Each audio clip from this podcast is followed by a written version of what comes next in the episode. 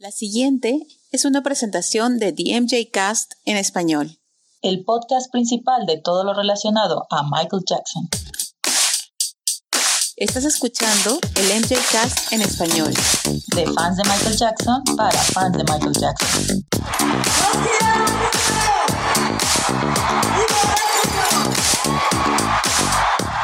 Bienvenidos a el MJ Cast en español, tu fuente de noticias y discusión acerca de El Rey del Pop. Hola, ¿qué tal amigos? Bienvenidos a su programa favorito, The MJ Cast, en este que es el episodio número 21. Y bueno, hoy tendremos un episodio muy interesante, muy padre, con una, entrevista donde vamos a hablar de varios temas muy interesantes, eh, sobre todo por la profesión de nuestro invitado de hoy. Así es que con nosotros va a estar más adelantito una invitada muy muy especial que les estaremos dando un poquito de su biografía y de su historia, porque como ustedes saben nos encanta conocer la historia de los fans, porque este es un show de fans de Michael Jackson para fans de Michael Jackson. Así es que estamos aquí como siempre, mis compañeras y amigas Sandra y Ale. Ale desde la Ciudad de México y Sandra desde Perú. ¿Cómo están, chicas? Muy, muy bien. Eh, con, contentas porque sobreviviste a Herbie.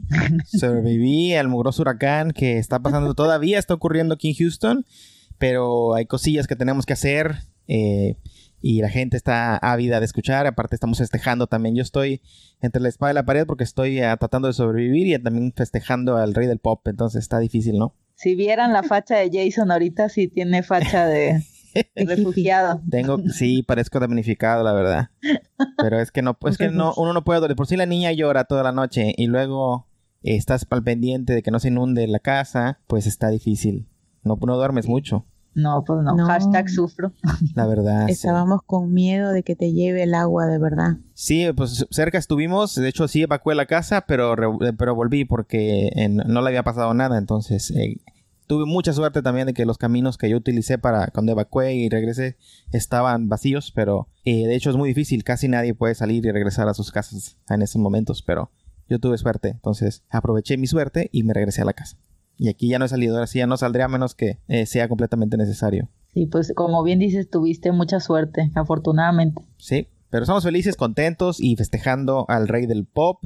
Es que no dejamos de ver en el Facebook que están festejando en Argentina, ya los amigos de la recorte del rey. Fue todo un éxito la, bien. la celebración de los globos. Me encantó ver los niños bailar en los videos, espectacular. Qué padre, ¿eh? Qué padre. Me hubiera gustado estar por allá. Mauricio se la rifó. Un, saludo para Mauricio que viaja sus, ¿qué? ¿Ocho horas o cuánto nos contó en el episodio?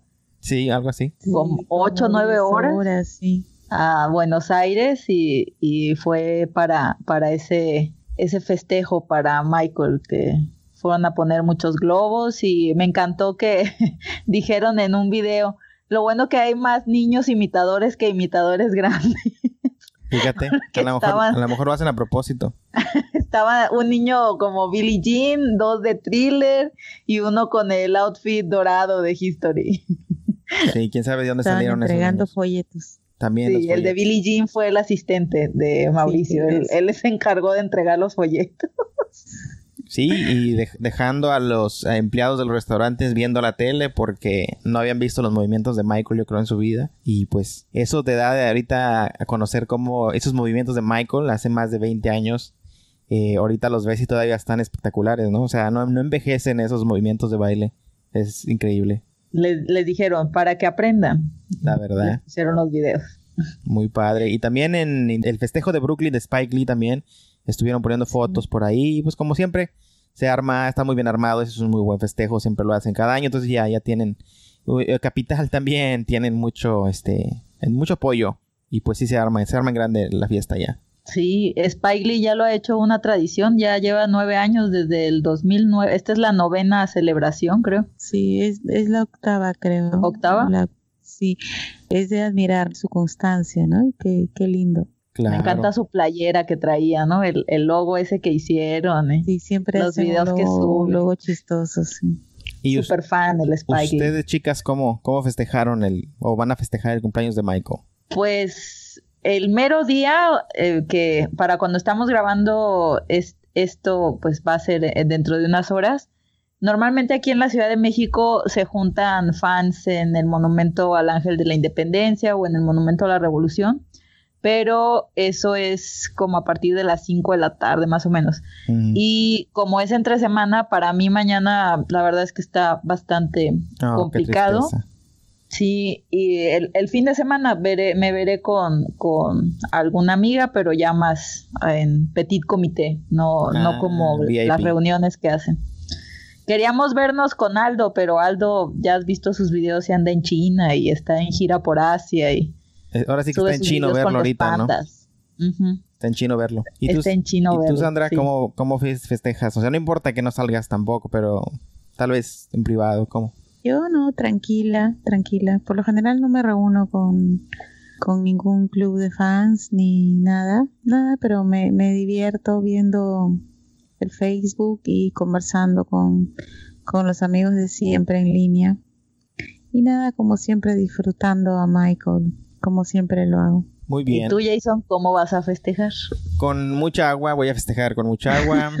Eh, no, pues no sé, la verdad. Tal vez me ponga a ver videos. Eh, no, no he terminado de ver el, el DVD que compré de la, de la serie, del American Dream. Eh, lo podría ver. Jacksons. La mera verdad no sé, por la situación en la que estamos ahorita. Luego no puedo tener la- la- el sonido a todo volumen.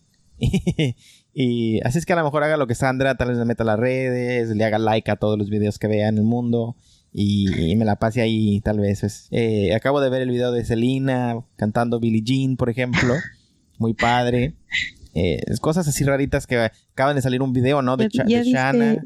Eh, el video de Chana te iba a preguntar ah, si ya no. lo viste. no lo he visto, Qué pero belleza. lo voy a ver. ¿No lo has visto? No lo voy a ver. No he tenido tiempo. que verlo. No he tenido- Yo soñé con los angelitos anoche con ese video. Ah, mira, a ver. Oye, pero mañana una forma en la que podemos festejar, aunque como bien dices no nos podamos reunir, es con el concierto que va a sacar MJ Beats. Ah, ¿en cierto? Ajá, es mañana. El, es este el concierto de Johannesburgo, ¿no? del History Tour, creo. Mm, Ujú. ok. Mañana. Lo han ¿no? estado, lo han estado anunciando y justo el mero 29 lo van a sacar. Esa es una muy buena forma para celebrar. Pues en la noche podríamos verlo juntos. Sí, ya cuando llegue yo, porque también mañana me espero un día. Y mira, aquí no hay huracán, pero con las lluvias que ha habido, yo hoy me hice tres horas de camino para llegar a la casa. Wow. Bueno, por acá está haciendo mucho frío, así que estamos complicados los tres. Sí. En, en ese, en ese sentido, Sandra, ¿alguna vez celebraste o, o al- o algún cumpleaños de Michael así que hayas hecho algo especial o que te venga a la mente de, de, de las veces, de otras veces pasadas? Este, que yo recuerde en este Ajá. momento, déjame pensar. No recuerdo, por lo general me, me junto con una amiga que también es fan del colegio. Jamie, ¿qué tal si estás escuchando? con Jamie ella me junto, Jamie Lu, con ella me junto, a veces hemos hecho una, un pastel o nos hemos juntado a, a ver un concierto y hemos cocinado y hemos tomado vino, como una fiestita chiquitita de las tres, pero así de reunirme con gente que yo me acuerde, no, de repente hace años cuando estaba mm, eh, yo cantando con un grupo, de repente lo he hecho, pero ahorita no me acuerdo. Es que yo no, no me he reunido, yo, yo he sido como Jason, así, Sola. no sol- soli- sola, Como la una. pero, pero Sola ah, físicamente, ¿no? Porque en línea siempre he estado con, con mucha gente desde toda la vida. Sí, pues Ajá. exactamente así como yo digo. Como dice Sandra, yo también siempre he estado solo, entonces no. Nunca he hecho festejo de ningún tipo. Em, Lobo solitario. Sí, sí, pero... Y como yo les había dicho antes, yo no nunca he en realidad celebrado nada, ni, ni, ni el aniversario luctuoso, ni... Nunca, ninguna fecha se me ha hecho especial para mí, Michael. Bueno, tal vez va a sonar un poco cursi, ¿no? Pero así como dicen el Día de las Madres, de que debe ser todo el año. Todos los días. Eh, yo creo que para mí, Michael, así, así ha sido sin querer queriendo. Todos los días lo pongo, todos los días. O, o cuando me acuerdo, cuando algo que- pasa, lo pongo. Pero no, Eso es verdad. específicamente no. Y como no, este no era parte de los grupos, tampoco es como que estuviera pendiente de su cumpleaños. Entonces, no, nunca. Para mí, no. Pero nunca ha pasado desapercibido todos los años. Entonces, Eh, pero es padre ahora ser parte de esta comunidad donde sí tienen días específicos que le dedican. Y pues uno ya es parte de esto. Y ya estamos aquí grabando en medio de un huracán por el mismo cumpleaños, cosa que jamás haría antes. Eh, Es, es emocionante, es padre, es bonito. Y pues con mucho gusto se hace. Y muy contento también. Yo el, el cumpleaños que ahorita tengo así como presente, porque he pasado cumpleaños así como bien dicen, como, como que lo pasas tú solo o en privado, o por las mismas actividades del día a lo mejor no puedes unirte a otras actividades. Pero también eh, hace dos años fui a, aquí se organizaron y en un teatro, en el Teatro Frufru, que es un teatro así como famoso aquí, súper embrujado y así, es como muy viejo, proyectaron el Dangerous de Buenos Aires. Y había, pues no sé, yo creo que había como 300 personas y la mayoría eh, chavos muy jovencitos. Y no, aquello se puso, pero buena la gritiza. Así creo que les he pasado el video donde está empezando y está Jam y todo el mundo al, al, mismo tiempo, como si estuvieras en el concierto, así, ¡Jam! todos así súper prendidos. ¿sí? Esa vez fue como muy emocionante porque fue un poco como vivir un concierto con 300 personas y viéndolo en una pantalla. Eso fue hace dos años. Y el otro, otro cumpleaños, aunque no fue el mero día, pero fue en esa semana, fue cuando vino la última vez el Cirque du Soleil, el Immortal, que fue hace tres años, tres o cuatro años, ya ni me acuerdo, la última vez que vinieron. Y esa vez me tocó ir a ver el show, pero lo que estuvo bonito como celebración fue por los, les he contado en otro episodio que conseguí que nos regalaran 30 boletos del circo y los regalamos a niños de una casa, de la Casa de la Amistad aquí. Entonces, fueron 30 niños de esa casa, que son niños que están en tratamiento para el cáncer, fueron a ver el show y ese sí fue casi, creo que fue el 28 de agosto, fue casi, casi la fecha. Mm. Entonces, esa fue otra forma, aunque no estuve yo ahí, pero sí los fui a despedir cuando se fueron en la mañana a ver el show y ese fue otro cumpleaños. Pero el, más así como especial que, que sí me tocó estar fue en 2011, que fue la última vez que nosotros aquí hicimos un evento como tal, como Heal the World for Children de aquí de México. Hicimos un evento, un festival para niños en las aldeas infantiles y les armamos como una kermés, ¿no? Llevamos así juegos, este, chucherías ahí para comer, una mesa de manualidades y cosas así. O sea, se hizo como un festival de para que los niños, eh, como una fiesta, pues así. Pero lo que estuvo bien padre, que eso fue el mero día, fue 29 de agosto, ese era el segundo año que nosotros íbamos. Entonces los niños ya sabían quiénes éramos nosotros y que teníamos que ver con Michael y todo ese rollo. Y ese día ellos nos dieron la sorpresa a nosotros de que montaron la coreografía de thriller. Ah. Entonces aquello estuvo así, este, ya se imaginarán, los ninjas que parten cebollas por todos lados, todo el mundo llorando como loco y los niños así como, pero ¿por qué lloran? Ahora que, que lo dices, yo he ido a varias proyecciones donde va eh, mucha gente, bueno, el cine lleno y es muy divertido porque la gente grita como si estuviera en un concierto y probablemente ha sido en la fecha del cumpleaños, sino que no me acuerdo porque yo no soy mucho de de pensar en las fechas o de acordarme de las fechas, así que no, no me acuerdo, pero probablemente haya sido para el cumpleaños. Sí, seguramente. Y bueno, pues esas fueron nuestras formas de festejar a Michael en los cumpleaños, en formas variadas cada quien, y pues alrededor del mundo, todo el mundo festeja a su manera también, y pues les recomendamos a todos que sigan las redes sociales en los hashtags de Michael para que vean cómo están festejando sus compañeros y si quieren mandarnos a nosotros sus fotos o qué hicieron, mándenos decir qué hicieron también y estaremos muy contentos de verlas y tal vez retuitearlas y, y pues eh, si están viendo conciertos, si están viendo DVDs, que lo que sea que estén haciendo, déjenos saber y pues para hacer la fiesta en el internet, ¿no? Y en todo el mundo. Ándale. Bueno, pues en esta ocasión, en este día tan especial, tenemos un episodio muy especial también, diferente a todos los que hemos hecho antes. Pues yo ya la escucho por ahí, chicas. Escucho a la invitada que ya viene, viene llegando al estudio, va entrando por las puertas, eh, está checando la seguridad. Ya viene pasando por el detector de metales, que ya no tarda en llegar aquí al estudio. Y sí, ya está aquí con nosotros. Llegó el momento chihuenguenchón, dijeran allá en mi pueblo. Llegó un momento interesante de la noche, lo que nos gusta mucho a nosotros, que es siempre estar en contacto con los fans, conocer las historias. Y esta semana tenemos con nosotros también a una invitada muy especial, Ale. Ah, no, yo no soy invitada, Jason, yo estoy... sí, comediante, salió comediante.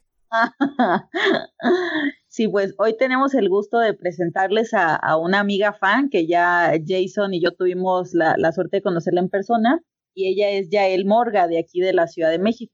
Y Yael pues tiene una carrera muy interesante que queremos que nos comparta un poquito también para saber un poco más acerca de su, de, de su actividad fuera del mundo fan. Pero pues también tiene una, una historia bonita y de muchos años en esto de conocer y de amar la música de Michael Jackson. Entonces, pues, muchas gracias, Jair, por estar con nosotros el día de hoy. Ya se nos hizo, por fin. Entonces, nos da mucho gusto que hoy nos estés acompañando. Eh, actualmente, Yael, bueno, les cuento rápidamente. Yael es actriz de doblaje, entonces seguramente ahorita que comience a hablar, quizás su voz se les haga conocida. En lugar de cuando dicen, no, esa cara me es conocida, ahora sí la voz les va a sonar conocida. Entonces, pues bienvenida, Yael, ¿cómo estás? Bienvenida a DMJ Cast en español. Hola, muchas gracias, Ale, gracias, eh, Sandra, muchas gracias, Jason, por la introducción. A ver si no se mete mucho el motor de avión de mi computadora. Bueno, vamos a decirle a la gente que vas en tu jet privado. Sí, hay que crear una historia y así para ambientar. Sí. Y no, muchas gracias, chicos. Pues sí, no habíamos tenido la oportunidad de coincidir por cuestiones de horarios de trabajo. Sobre todo que, como bien menciona Ale, pues eh, en esto de la actuación de voz, realmente no hay horarios. O sea, sí hay horario de oficina, pero a veces termina uno de grabar a las 10, 11, 12 de la noche. Entonces es medio complicado y a veces estás toda la mañana y la tarde sin llamados y ya a las 7 de la noche tienes un llamado. O al revés, toda la mañana y en la tarde no. Entonces es, son horarios distintos, ¿no? Pero pues muchas gracias chicos por, por su tiempo y pues pues aquí hay un afán más de, Michael con ustedes. Sí, eso nos da mucho gusto. ¿Quieres compartirnos un poquito acerca de cuáles son algunos de los trabajos en donde, en donde has estado y has trabajado como actriz de doblaje y actualmente en cuál? Claro que sí, bueno, principalmente relacionado con, el tema de podcast, pues como algunos, algunos saben, este, fui la voz de Tatiana Thompson en, en el documental de de Bad 25. Este, me dio la oportunidad el director, que sabe que soy fan de Michael, me dio la oportunidad de, hacer la prueba de voz y pues me, quedé con el, con el personaje, digamos, así les, llamamos. Entonces fue muy bonito porque pues te enteras de primera instancia de lo que está diciendo la persona cámara, entonces fue bonito saberlo, la experiencia contada por Tatiana de, de primera persona, ¿no? Y este, bueno, pues ahí pueden escuchar mi voz. También en la película de Cigüeñas que salió el año pasado en, en Warner, de, la Warner Brothers. Este, ahí soy eh, la mamá, la mamá que su hijo le pide que carguen un hermanito, ¿verdad? Entonces, bueno, ahí tuve esa, esa pequeña participación en cine y actualmente me, puede, me, me, podían oír porque mi personaje ya se murió, desgraciadamente, pero eh, este año la cadena de televisión de México Imagen eh, está transmitiendo la telenovela brasileña de Moisés y los Diez Mandamientos. En otros países ya se transmitió, me parece que en Perú ya se transmitió, Sandra? Sí, ya la dieron, ya la dieron. Ajá, entonces aquí todavía está en pleno auge y ahí fui la mamá de Moisés desde joven hasta, hasta que falleció, Genudmire, este, la, la, princesa egipcia. Entonces esa es mi voz. Eh, tuve que hacerla desde joven, desde más o menos mi edad hasta que ya estaba toda enferma y, y decadente la pobre, ¿no? Entonces, bueno, eso es parte de, nuestro trabajo, tratar de, ajustar la voz a la actuación de la persona que está en pantalla, ¿no? Esos son algunos de los trabajos que he hecho recientemente. Entonces dices que estás en el documental de Bad 25. Así es, sí, sí, sí, sí. Entonces te tengo aquí en la casa porque yo, yo compré el, el Blu-ray. Ah, mira. ¿Tiene, ¿Tiene la versión doblada? Porque yo no la he encontrado doblada. Ah, no sé, ahí lo tengo. Voy a checar si tiene. Sí, está doblado. Tiene el, que no trae el track en español. Ah, qué mala onda. Lo buscaré. desgraciadamente. Solo lo transmitieron en televisión, me parece. Pero algún ah. día lo conseguiremos. Ok. Sí, de hecho hace poco contactamos, bueno, relativamente poco, con el, el actor que hizo a Michael en Moonwalker, que ah, se llama Íñigo, se apellida, ¿verdad? Carlos, Carlos Íñigo. Sí. Ajá. Y lo, lo, lo contactamos porque en el episodio donde estuvo Uriel salió ese tema de, del doblaje, de, de la voz que tenía Michael en español, ¿no? Y entonces eh, dimos con, con, él en Twitter y ya me encanta porque siempre nos da like, nos retuitea. Qué bien. Ajá, muy accesible. Y se ve que tiene toda una carrera en, en eso también, muchos años y muchos personajes. Sí, así es, así es. Tuve una mala experiencia con eso porque me emocioné de saber que veo una versión en español con la voz de Michael y compré el Blu-ray uh, que decía español y cuando lo, lo abro y lo pongo, trae la versión en español, pero de Cataluña, como de España. Ah, oh. Entonces dije, no, eso no quería yo el castellano, pero bueno, es la que tengo. Entonces sigo sin la versión eh, la de Latinoamérica. ¡Ah, qué mal! Que nosotros aquí crecimos con esa, esa voz porque el Canal 5 pues era la, la versión que ponía y era la, la Mm. voz que, que en nuestra cabecita se hizo de Michael hablando español.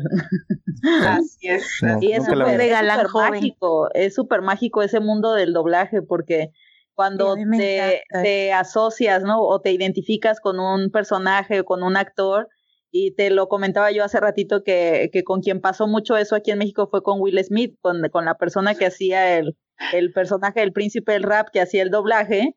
Es. como le ponía tanto carisma y, y me recuerdo una vez en otro rollo que fue Will Smith y tuvieron al actor que la verdad no, no recuerdo el nombre del actor, Juan Alfonso Carralero. Carralero, sí, sí, Así sí.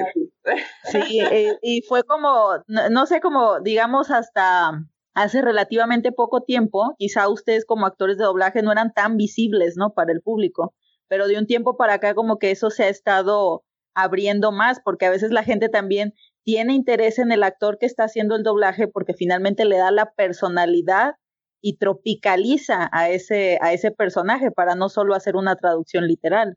Pero, México tiene época- una historia muy larga de doblaje, así que ya son muchísimos años de experiencia. Generaciones. Y en esa época de, de, de, la, de la serie esta de, de reality, una de las primeras, ¿no? De Ujú. 911, no recuerdo bien cuál era el título completo. No, no. Este, No me acuerdo. Pero era el típico, oh Dios, ¿qué Sí, acaba lo recuerdo pasar?", ¿no? Sin ningún feeling, sin ningún No, y hay, hay muchos chistes en, en, en YouTube, hay miles de videos con el famoso doblaje este de que es Rescate este 911. es, es muy Rescate gracioso. 911, sí, sí, sí. Pues nosotros, nosotros aquí también ya le hemos jugado al actor de doblaje y sobre todo Jason es el que más le ha tocado y sí, Ah, qué difícil es. ¿Y qué tal? ¿Qué calificación le ponen? No, Jason ya es un máster Jason porque es- ya él, él es el que ha hecho, el que ha hecho más, ¿Qué, pero qué onda? ¿Ya, ¿Ya te tardaste, Jason, en entrar al...? al- Sí. No, aparte él es da. muy multi, multifacético, tiene, este, lo podrías catalogar como personalidad múltiple, pero vamos a decir que es histriónico. Y él, él- le entra todo, hace Bipolar. Hace acentos, este, no, no, no, sí. sí, sí, sí. Entonces en esto, en esto viene a cómo, cómo entró, entraste tú a, a esto. Sí, es ¿Algo la te- pregunta que yo iba a hacerme. ¿Era algo que te gustaba? ¿Era algo que de repente se te ofrecieron? ¿O, o cómo ocurrió este, este gusto? ¿O qué te atrajo a esta, a esa carrera? Pues yo creo que como a muchos, igual de nuestra generación, nos fascinaban las caricaturas, los dibujos animados que pasaban en los canales de nuestros países, ¿no? Entonces, desde ahí me empecé a dar cuenta, ¿no? Justamente como dato curioso, lo que menciona Ale del señor Juan Alfonso Carralero, fue una de las primeras voces que empecé a identificar. Había un programa que se llamaba El Mundo de Big Man, donde él también es la voz de Big. Entonces me empecé a dar cuenta que su voz era, la compartía con otros personajes y entonces mis papás me explicaron, bueno, es que hay actores que le ponen voz a, a- a las series este, norteamericanas por lo general, ¿no? Y fue cuando me empecé a quedar prendada del, del medio de doblaje. Este, pero pasaron muchos años y yo no sabía que existía una carrera para hacerlo, que es la de actuación. Pensé que, siempre pensé que estaba más relacionado con la locución, con comunicaciones, como pues, a, por ejemplo, a lo que se dedica Sandra, ¿no? Entonces dije, claro, voy a estudiar comunicaciones y de ahí voy a brincar a doblaje, ¿no? Porque pues hay micrófonos, hay locución, entonces lo más natural, ¿no? Es hablar. Pero ya que salí de la carrera y me, me regresé a mi ciudad natal, que es la Ciudad de México, a, entrar al medio, me dijeron, ¿qué crees, mamacita? Este, las bases del doblaje de, acto, de, de voz son la actuación, no tanto la locución, ¿no? La locución se desprende un poco de ahí, pero las personalidades de radio de nuestro país de la década de los 40, etcétera, pues eran actores, básicamente, que entraron a la locución, ¿no? De ahí las radionovelas de tanto éxito, ¿no? Como eh, Corona de Lágrimas y todo este tipo de programas que, que oían nuestras abuelitas y nuestros papás también, bueno, los míos sí, este, Calimán, etcétera, ¿no? Pero bueno, pues entonces dije, ni modo, a estudiar actuación, a hacer obras de teatro, eh, etcétera, tomar muchos talleres, cursos, diplomados eh, de doblaje, también de la técnica de doblaje, para ponerme al corriente y ya fue así como finalmente me, pude dedicar a esto, que me, me, empezó a llamar mucho la atención desde los 8, 9 años y por eso es que decidí dedicarme a esto, ¿no? Es lo que me llamó. Qué lindo y de, de verdad que lindo porque yo, bueno, desde lejos tengo esta experiencia de siempre escuchar los doblajes mexicanos y como bien decías tú desde las caricaturas, pero de los picapiedras y desde Maxwell Smart, de todas estas series de los 60 que tenían estos doblajes tan increíbles, ¿no? Porque o sea, no solo eran voces y actuaciones que representaban perfectamente a los personajes, sino que además le ponían un humor tan latino sin quitarle el estilo original al humor de la serie original, ¿no? O sea, realmente era un trabajo buenísimo. Ay, qué que se hacía ya así desde los, desde los ah, principios de los 60 o antes, ¿no? Claro. Y nosotros, ah, por lo menos acá en Perú, todo el mundo siempre espera que el doblaje sea mexicano. Los otros no, no nos gustan mucho porque ya estamos acostumbrados y porque, bueno, la, la calidad es muy buena, ¿no? Sobre todo esa, esa adaptación sutil, ¿no? Incluso esos giros de los chistecitos y todo a los que nosotros estamos, este, muy acostumbrados.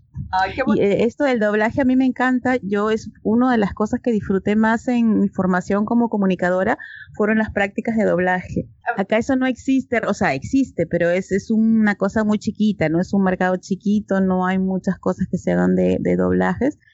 Pero eso fue una de las cosas que yo más disfruté en, en la carrera. Es muy divertido, te permite ser muy, muy creativo, es algo muy, muy bonito. Por eso me, da mucha ilusión estar hablando contigo.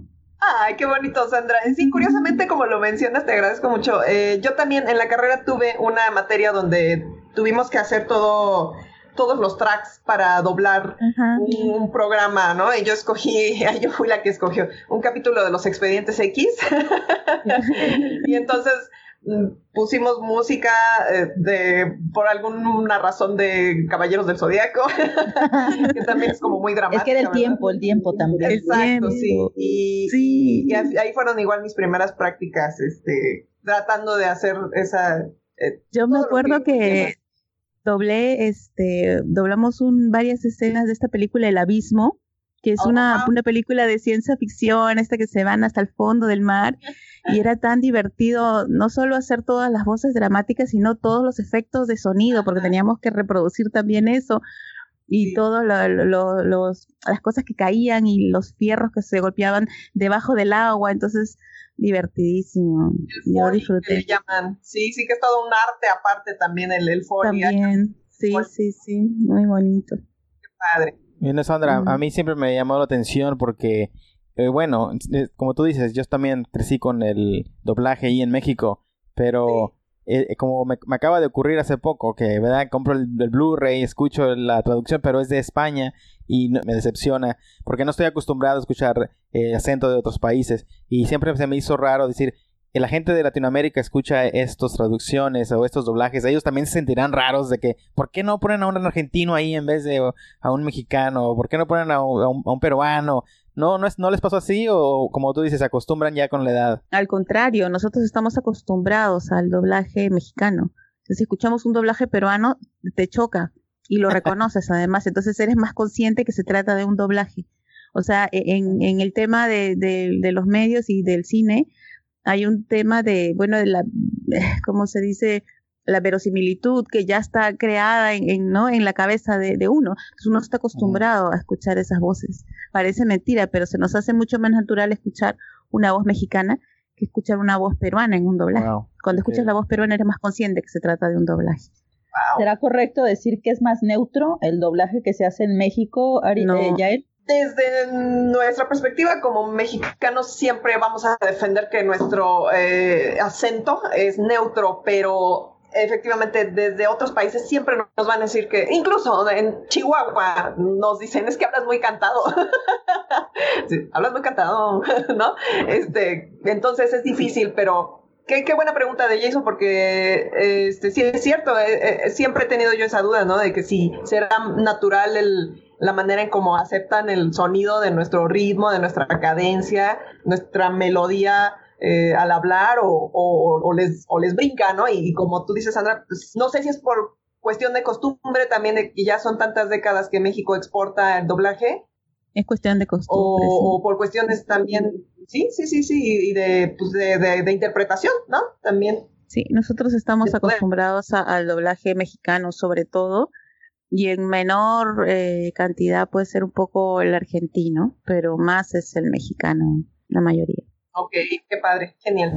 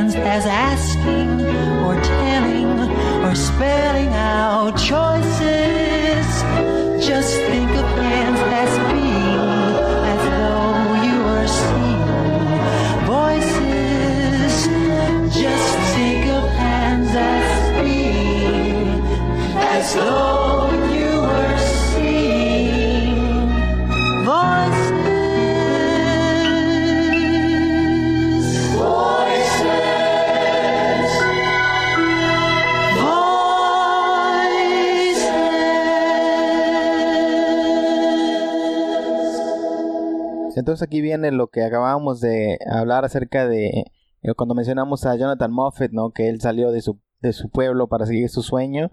Y aquí eh, Yael, eh, no, un poco salió del pueblo, ¿no? Pero se fue a, a seguir su sueño que desde los ocho años, si no tuvo otra carrera que más que esa, oye, siguió su sueño y, y lo consiguió, ¿no? Llegó hasta allá. Yo, por ejemplo, soy de un pueblito con crepúsculos arrebolados, donde pues, no había nada. Y, y a mí, aunque siempre me llamó la atención eso de, del doblaje también, y, y yo, yo solo ahí me ponía a imitar las voces que estaban en la Jason tele. solo, todo lo hizo solo, Ba- Jason. Bueno, es que tienes, voy a, ahora que leas mi libro de mi biografía para que veas. eh, Lo vas a contar hasta el libro, antes ah, en el libro los cuento. Me ponía a imitar las voces y yo decía, bueno, yo puedo hacer todas las voces de esos monos, las, las puedo hacer yo. ¿Por qué no me...? Pero estando ahí en Reynosa, que no soy, era yo, pues no, no había nada, no había nada y mi sueño nunca lo seguí.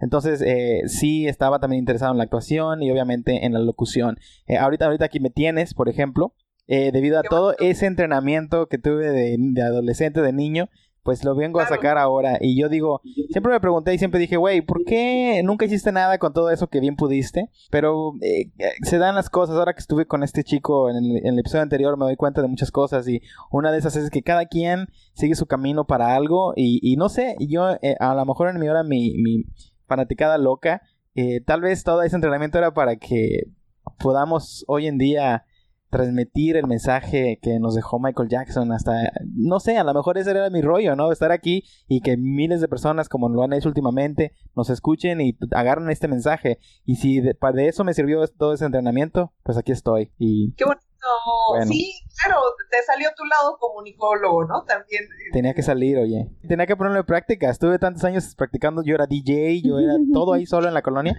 Oye, Y ahora que la tecnología se presta, este, todo es. ese cúmulo de conocimiento lo estás aplicando para algo eh, específico, ¿no? Eso está padrísimo, sí, sí, sí, así es la vida y también, de- déjame decirte, también me, me en esto de- del, del baterista, ¿no? De Moped que estaban platicando. Es que es cierto, si traes algo dentro que piensas que puedes seguir y tienes la fe y la ingenuidad, también eso me, me hizo muchísimo ruido porque de verdad eh, a veces nos saturan con esto de que no eres suficientemente bueno, no tienes la suficiente experiencia, no eres, pero a veces hay que ser un poco ingenuos para, para enfocarte en ti mismo, ¿no? No estar viendo a los demás para hacer tu camino y, que salga con el ritmo que tiene que salir y en el momento en que tiene que, salir, ¿no? Entonces sí, efectivamente, este, eh, sí, sí tuve que salir de un lugar donde no, no había, de, provincia, ¿no? Donde no había doblaje para, pues para tenerle fe a esto y, dedicarme a, a esto, ¿no? Entonces, qué padre, Jason, y qué padre por,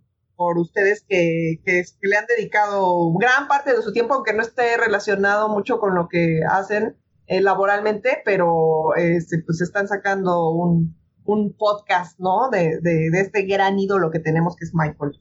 Claro, y creo que no nada más yo, creo que cada uno de nosotros, de alguna u otra manera, y estas son cosas que uno se pone a, a cavilar en la soledad, qué sé yo, pero bueno, Sandra estudió comunicaciones y hoy eh, también estudió para diseño gráfico y hoy, hoy en día se encarga del diseño gráfico del programa. Ale, bueno, Ah, estudió muchos años, tiene una facilidad, es maestra, tiene facilidad de palabra y sin querer queriendo, mira, terminó en un podcast que jamás se imaginó iba a estar, pero estamos cada uno utilizando estos conocimientos para algo que bueno, yo siento que es para algo más grande que nosotros tres. Entonces, bueno, venimos venimos acumulando esto por años y hoy está aquí saliendo al aire. Claro. Muy bien. Y es, y es padrísimo justo como ahora que, que lo piensas así, ese hilo conductor para muchas cosas y sobre todo, pues en, en particular que es el tema del podcast, es Michael. Y cómo a lo mejor a través de Michael, y quizá fue, fue un poco también tu caso ya él, desde la cuestión del idioma, ¿no? El, desde el no tenerle miedo a otro idioma, a abrirte a otro idioma y ahora dedicar a, dar, a darle voz en tu idioma a un idioma extranjero, que, que esa es la parte cuando lo haces tuyo realmente, ¿no? Y, y- Sí, qué, qué bueno que lo mencionas porque también el hecho de que me haya interesado estudiar inglés, que estoy un poco oxidada, pero estoy trabajando en ello, fue justamente que yo quería saber qué decían las letras de las canciones de Michael, ¿no? Porque pues nada más las oía fonéticamente. Ahí en el 84, este, le decía a mi papá, oye, pa, ¿qué significa pire? porque eso ya yo, yo aspire, ¿no? Claro. Años para saber eso. Ajá. Y mi papá, pues es que no, no, no sé qué significa esa palabra. O sea, sí, él tenía conocimiento de inglés, pero no, no sé esa palabra no. No te la venía manejando. Exacto. No, y no, no, luego después que sabes la- lo que significa la palabra tampoco va con lo que en realidad está tratando de decir el señor Jackson. Entonces tienes que investigar el, el acá le dicen El slang. contexto. Sí. Sí, exactamente. Y por ejemplo, veía los títulos del, del, del cassette de Bad, ¿no? Que me lo regalaron eh, igual en el 87 y decía asesino suave o asesino discreto. Y yo, pero es que tiene que ver con la canción, ¿no? O este, me sonaban muy raros los títulos en español, ¿no? Pero ese fue parte del incentivo para, para entender el contexto En el- de, de las canciones. En el episodio con Uriel nos moríamos de risa de estas este, traducciones raras de los títulos, ¿no? De Ay, en los sí. 80, que, que cualquier Son cosa. sí, sí, Sí. sí. Así es. No hay nada como entenderlo de, de, de raíz, ¿no? Sí, porque muchas cosas que incluso puedes no traducirlas como tal al idioma, pero llega el punto en el que puedes entenderlas en el contexto de ese idioma. Y esa es la parte difícil, ese es el reto, porque no solo es un idioma, es una cultura también. Y cómo, por eso decíamos el mérito de, de los buenos actores de doblaje y las, las compañías que se dedican a eso es la- hacer la apropiación de esa cultura para que haga sentido dentro de otra cultura. Y eso no es solo traducir palabras, ¿no? Es adaptar. más, es adaptar. Y tener idea de, de tener cultura general. Desgraciadamente se ha perdido mucho también en el medio, ¿eh? Pero este, antes había más, más cultura general, había revisores de estilo, eh, de los traductores, etcétera. O sea, era una industria que se especializaba muchísimo en cada eh, faceta, ¿no? Del proceso. Ahora ya, ya no le pagan a traductores de estilo, ¿eh? a veces, desgraciadamente, voy a quemar un poquito esto, pero así es la situación. Este, a veces los libretos vienen como traducidos de Google Translate, o sea, de verdad es triste que ya no haya traducciones. Como, como en todo, ¿no? Sí, así es. Ah, Como todo ha venido decayendo, desgraciadamente, debido Sí, a, a cuestiones de economía mundial, nacional. nosotros con, con el podcast y en los últimos tiempos hemos estado hablando con mucha gente de diferentes sitios y que tienen que ver con, con la industria, ¿no?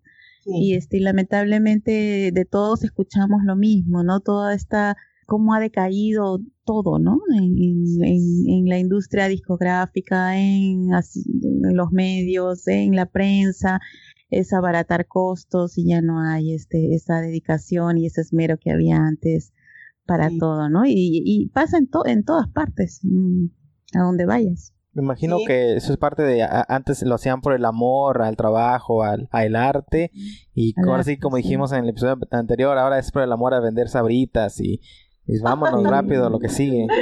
Sí, tristemente, sí. Sí. Pero pues ya ahí también es mérito personal el tener una suficiente interés y cultura general para decir, ah, bueno, este programa que voy a doblar, pues trata de esto, como un poquito lo que platicábamos de, de Twin Peaks con Ale, que es una serie muy complicada porque el autor es eh, surrealista completamente, es un icono de nuestra época del surrealismo. Entonces, si no tienes un background y un contexto de, de dónde viene él y cuáles han sido sus obras y en qué se basa, eh, aquí voy a un poquito a, echarme un cebollacín, ¿no? El, el director de la serie me, me preguntó algunas cuestiones de, de la serie misma porque igual soy fan desde el 91 y pues eh, vamos a lo mismo, si no tienes el contexto de algo es difícil adaptar, ¿no? Para otro idioma, entonces sí me dijo, a ver, ¿esto qué es? Bueno, es, significa tal, ¿y esto para dónde va? Bueno, pues también significa esto, entonces ya con eso, con más información, puedes adaptar mejor para el público, para el que estás trabajando. Hay un error eh, de doblaje en esta serie, curiosamente, que la traducción es tal cual, yo soy el brazo, así, así dice un, un personaje de la serie, y en España, como comenta Jason, desgraciadamente se tomaron la libertad creativa, entre comillas, de poner yo soy la rama. Y no tiene nada que ver una rama, porque vieron en la pantalla un, un árbol. Y el árbol es el que dice yo soy el brazo, pero eso tiene un background, eso tiene una justificación completa, ¿no? Este, mitológica dentro de la serie y a los españoles se les hizo fácil decir, no, pues se equivocaron, ¿no? o sea, el creador se equivocó. Yo voy a decir, esta es la rama, soy una rama. Es, un árbol, le tiene una Ajá, rama. porque estoy viendo un árbol, entonces debe decir, soy una rama, ¿no? entonces eso es triste porque le estás quitando el valor intrínseco a la obra de, de, del creador, ¿no? No te puedes tomar esa libertad creativa de cambiar cosas solo porque se te da la gana, ¿no? Bueno, se hace lo que se puede. Sí, sí, sí, sí.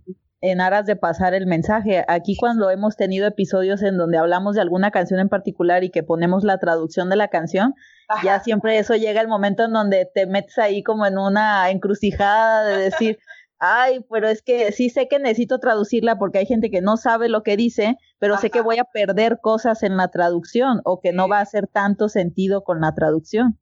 Así Entonces, es. Es, es. un poco también dejar la, la, semillita sembrada, que es lo que Michael hace en, en, todos nosotros, para que entonces luego tú decidas por tu cuenta aprender y que entonces tú puedas darle tu propio significado a todo eso, pero por el trabajo que tú haces aparte. ¿no? Sí, ya hasta después cuando te enteraste qué significaba Biret, ya qué diferencia. sí, y en el cassette decía, golpéalo. Y así golpéalo, de... ajá, o, ajá. Hasta después te enteras que Biret es vete de aquí. Oye, no, la mejor, ¿no? la mejor es la de jam, mermelada. o sea, y sigue habiendo discusiones incluso entre la gente que habla inglés, entre el, cuando yo siempre que conozco un fan que habla inglés y le pregunto jam, hasta para ellos es difícil explicarlo porque es, es, la palabra y entonces esa palabrita de tres letras tiene toda una connotación cultural para que puedas entenderla y no es mermelada obviamente. Exacto, sí, ayer justamente mi marido bromeando porque realmente él es bilingüe completamente, pero estaba yo viendo un video de el, los ensayos de Dangerous, que ya afortunadamente están filtrados en YouTube, y este estaba cantando Jan Michael y él decía mermelada, mermelada, solo por molestarme, ¿verdad? Sí, es difícil porque yo lo comparo con lo de traducir poesía, ¿no? A la persona, ah. a la persona que le toca traducirla, le, le, siempre tiene esa encrucijada de la traduzco tal cual la palabra que él está diciendo o yo le doy el significado que está tratando de decir el autor, pero a la misma vez bueno, es una obra de arte y, quiso el autor decir esto o aquello. Entonces, ¿cómo lo traduzco? Y si pones ese contexto en una película o en una serie, digamos una serie que es peor, porque a veces desde un episodio al principio te ponen una idea de que, ahora sí como dijimos hace cuatro episodios, ahí te la dejo, y luego en el quinto episodio no la traducen igual que como en el segundo, cómo agarras y cómo lo conectas y cómo haces que la audiencia se conecte y lo, lo, lo, rela lo relacione uno con otro, no lo hace y, y, se pierde, se va perdiendo. Pero cuando sí. alguien está poniendo atención exactamente a todo, una continuación, pues cuando no ocurren los errores de la rama y del brazo. Es porque alguien está asegurándose de que todo lleva un orden. Pero bueno, a lo mejor se está perdiendo poco a poco. Así es, tienes, tienes toda la razón. Sí, tristemente todo se está haciendo más mecánico y ya sin esta pasión por u obsesión, ¿no? Por, por, por, por conservar un, un buen trabajo, ¿no? Pero bueno, pues así, así están, así está la época ahora que nos toca. Yo he, he notado algo, ahorita me, me acabo de acordar. Ajá.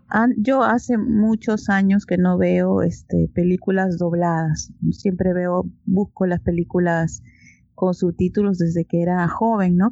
Sí. Pero como tengo un niño, a veces en algunas películas no las encontramos, este, con subtítulos y tenemos que verlas dobladas. Ajá. Entonces, eh, recién he notado un cambio en los doblajes que antes trataban de ser más eh, neutros, pero ahora como que ya son más naturales y se nota más el, el, tanto el acento como las expresiones, incluso mexicanas. Y yo pienso que puede ser por esta globalización, qué sé yo, que como que ya no se trata de ser neutro, sino como que ya es natural expresarte tal como eres y la gente lo va, lo va a entender. No sé, pienso que puede ir por ahí.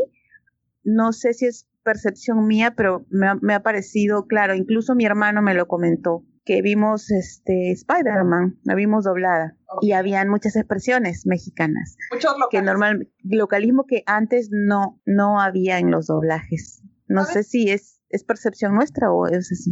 No, tienes, tienes razón. Eh, creo que eh, yo lo adjudicaría mucho a que ahora los clientes son más jóvenes también. Los puestos de CEOs y todo esto ya los tiene gente, o sea, porque hasta cuando buscas trabajo, este, que sí me he, visto, me he visto tentada a hacerlo, este, en CompuTrabajo, en, en estas páginas que, que, que, que son este, reclutadores, ¿no? La edad es ya menos de 30, ¿no? O sea, si tienes más de 30 ya valiste, si tienes 35 olvídalo, ya, ya, ya, ya, ya no, ya no. Entonces, estos puestos importantes dentro de las empresas eh, y de los clientes como son las grandes productoras como Fox, Paramount, etcétera, etcétera, y ya son más jóvenes, son más jóvenes que yo incluso. Entonces, creo que se debe mucho a moda. Incluso hay una película que es la de ¿Qué pasó ayer? que viene con tracks, con dos tracks en español mexicano, por así decirlo, pero uno viene con los regionalismos que comenta Sandra y otro viene neutro. ¿Por qué? Porque al cliente se le antojó. El cliente quería oír decir a los actores majaderías en español mexicano y también dijo, bueno, pero pues tampoco hay cosas que no podemos poner en, en una transmisión de, en, sábado por la mañana la película de qué pasó ayer en Fox. No pueden estar diciendo groserías, entonces vamos a hacer un doblaje neutro para cuando se transmita en televisión y otro para el DVD o Blu-ray para que en tu casa te puedas reír de que están diciendo majaderías mexicanas supongo.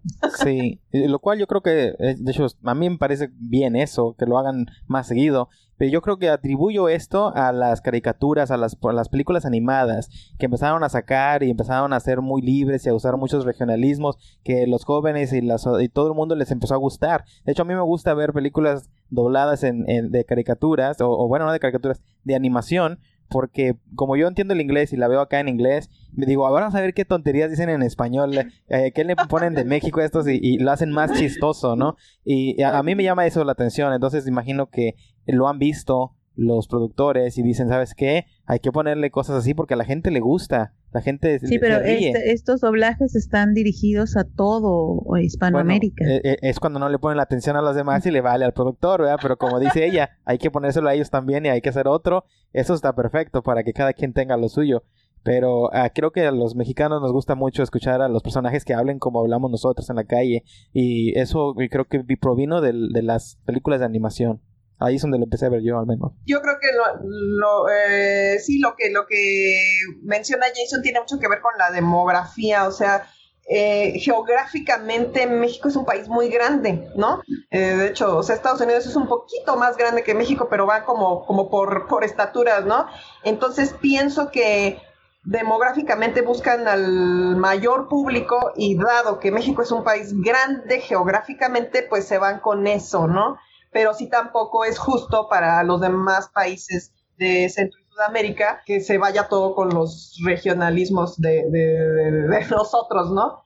Pero este, sí, son visiones, son visiones del cliente, ¿no? Afortunadamente ahora contamos con esta cuestión de los tracks eh, de, de, un disco que ya tú puedes escoger, a ver, lo quiero ver en español argentino, en español castizo, en español mexicano, de, en japonés, en francés, ¿no? Que ahora ya todos son, ah, yo, yo, veo las cosas en japonés, porque no me gusta el doblaje. Este, pues ahora ya estas generaciones ya, ya vienen con esa opción, ¿no? Que, que, es la ventaja, yo, yo creo que, que tenemos ahora. Ahí sí, con Shrek, sí. con Eugenio Derbez, ahí que empezó a hacer sus tonterías. En, y, en Shrek, yo, yo sí, creo que ahí esa dieron, fue la primera, creo. Sí, yo creo que ahí le dieron la libertad y él sí. improvisó cosas y después, no, pues pegó mucho, vendió mucho, hay que seguirlas haciendo así. Pegó mucho. Y pues sí. les funciona y a mí me gusta, entonces, ¿por qué no? Pero como tú dices, no es justo para los otros países o, o tienen que hacer una versión B para la televisión, entonces... Uh, no claro. sé. A ver cómo se da la cosa después. Así es, y también, y también tiene mucho que ver con la moda, ¿no? Eh, bueno, afortunadamente, pues, Eugenio Derbez es actor de carrera, entonces ya, ya entrar como actor a la rama de doblaje ya no es tan complicado, pero yo sí estaría en contra, y sí lo tengo que decir, por ejemplo, de esto en, en Tortugas Ninja que entraron el Wherever, Wherever Tomorrow y no, sí, ya no. que no son actores y que por atraer masas, pues este, así toma una clase de tres horas y ya ponte a trabajar y a doblar, entre comillas, pues también. Sí. Eh, va mucho en, en, cuestión de buen gusto, de criterio y de sentido común, ¿no? Ajá. A final de cuentas. Todo recae en eso. Y de zapatero a tus zapatos, como bien dices, Ajá. para eso tienen que estudiar y es toda una es toda una carrera y es toda una formación porque la parte fácil es pararse ante el micrófono para darle vida a ese personaje, pero para poder llegar a hacer eso te tuviste que haber preparado un montón. Claro, es cuestión de honestidad propia, ¿no? De ser congruente contigo mismo, ¿no? Este, tienes que ser congruente, ¿no? En mi caso, ¿no? Por ejemplo, eh, nosotros como actores nos eh, sujetamos a que nos dirija alguien, debe haber un director de voz. Eh, en este caso regresamos a la serie que, que, te comentaba, pues el director ya lleva, o sea, él actúa desde los cuatro años, diez años, algo así, y hay actores de doblaje que actúan igual desde esa edad. Entonces, pues con todo gusto yo, yo me guío por lo que él me está dando de su experiencia y me dice, a ver, aquí hazlo de esta manera y aquí dilo de esta forma y me explica y entonces ya tengo las herramientas para, ¿no? Pero pues es, es parte de mi congruencia que me gusta que me dirija gente con ese tipo de experiencia, ¿no? Porque yo bien fácilmente podría decir, bueno, pues ya le voy a decir a la empresa que me dé chance de dirigir perdón, pero yo no tengo los años de carrera ni la experiencia que tiene esa persona. Quizá talento, pero eh, si el talento no va de la mano con la experiencia y con el trabajo, como lo hemos visto con Michael, que es el mejor ejemplo de, genialidad y desgraciadamente por causas un poco crueles como eh, su papá, este, pues llegó a ser el máster que, que era, ¿no? Pero lo hemos visto, o sea, él, trabajaba desde los tres años prácticamente, ¿no? Entonces, este, es, un, es congruencia decir, bueno, este, se me da la oportunidad de hacer esto, pero pues por, por, por honestidad propia no, no lo hago porque todavía no tengo las herramientas suficientes para, para ocupar ese lugar, ¿no? Pero ya depende de la honestidad de cada quien y de que cada quien se siente mejor que le llamen señor director, ¿no? Este es un, supongo, un aliciente muy padre para algunas personas, este, pero bueno, pues depende mucho de, de, lo que creas, ¿no? Y lo que, lo que estés dispuesto a trabajar para ganarte un lugar. Claro, sí. Y entonces, ya a ver, ¿quieres contarnos cómo empezaste justo ahora en este lado del universo MJ? ¿Cómo, ¿Cómo fue tu historia? ¿Cómo empezó tu historia como fan? ¿Desde cuándo eres fan? ¿Con qué disco? ¿Cómo te iniciaste en este mundo? Ay, pues sí, qué, qué, qué, bonito es recordar cuando uno se volvió fan de, de, Michael o de, o de, cualquier otra, otra este, cuestión, ¿no? Pero en, en principalmente sí, sí, este, creo que de todos los fandoms a los que he pertenecido, pues el de Michael ha, sido siempre el principal y el primero. Yo tenía cuatro años o tres, no, tres años, perdón, es que siempre me confundo. Voy con, voy con la década, ¿no? Nací en el 80, pero ya a finales de. Entonces, este, cumplo años ya a finales de. Entonces era 84, pero yo tenía tres. Y este, mi papá llevó un cassette grabado de un LP que brincaba horrible las canciones. Entonces lo ponía y a mí me empezó a encantar la voz que oía y el ritmo que oía de Wanna Be Starting Something y después Beat y después Billie Jean y de repente eh, eh, me costó mucho trabajo volver a oír esas canciones ya bien porque como tenían saltos por el LP que la aguja brincaba pues así me las aprendí con los brincos no pero este ya oírlas completas fue fue muy bonito. Pues sí desde esa edad mis papás dieron que o sea, yo les pedía, ¿no? Otra vez pónganme el cassette de Michael, y otra vez pónganme el cassette de Michael, y otra vez, y otra vez. Y entonces ya para dentro de tres años, después de, de, ese éxito que fue Thriller, pues yo pedí para mi cumpleaños que me regalaran Bad, ¿no? O Bad. Y, este, y había concursos aquí, eh, este, el Woolworth era una tienda más o menos eh, de la calidad de, del Sanborns o de Liverpool, era una tienda muy grande, entonces había concursos de, de baile en el Woolworth y este, pues yo iba a verlos, ¿no? Y los niños se disfrazaban de Michael en el video y era maravilloso. Y también ahí por primera vez oí, oí, The Way You Make Me Feel, oí I Just Can't Stop Loving You, que era muy extraño porque decía, bueno, ahí no está cantando Michael, pero tiene la voz muy similar, que era Sayida, ¿no? Y así me, me, enamoré de Michael, eh, vi Moonwalker, eh, después me fui a vivir a provincia y ahí, ahí vi la película doblada por televisión justamente. Y pues ahí seguí, seguí, seguí porque me fascinaba la voz de Michael. Su baile era hipnótico. Una vez me quedé despierta. Vi en vivo eh, la entrega de los Grammys, la presentación de eh, Men in the Mirror, la vi en vivo en la sala de mi casa y mis papás ya estaban así, ya duérmete. Y yo, no, es que todavía no sale Michael, no, ya duérmete. Y fue precioso porque para mí fue todo un evento verlo en la sala eh, de mi casa blanco y negro, ver salir a ese hombre bailar, fue ah, lo más maravilloso. De verdad que tengo el momento así vívido, vívido. Y bueno, pues ya, era, ya estaba como escrito, realmente nunca ni cuestioné mi, mi, mi gusto por Michael, ni me pregunté como por qué me gustaba, no, ese me dio así, yo natural, ¿no? Ya este, en el 90 eh, dije, bueno, tengo que saber de qué tratan sus canciones, ¿no? Entonces fue que empecé a aprender inglés y en Navidad me regalaron este, Dangerous, en el 91 y este pues así seguí, ¿no? Igual la magia de ver Black or White eh, transmitido por siempre en domingo. no, era mágico, era mágico, de verdad, era sentir la vibra de todo el mundo eh, simultáneamente, ¿no? Este, así fue como me fui haciendo fan de este señor. de, este señor Michael. ¿Y tu gusto por Michael tuvo que ver con, con la elección de tu carrera? O sea, ya lo dijiste de alguna forma, pero así te lo pregunto más específico. Fíjate que sí, yo pienso que sí, porque eh, pues era el, es el rey del entretenimiento, ¿no? O sea, él redefinió el entretenimiento en todas sus formas, en, audiovisual, musical.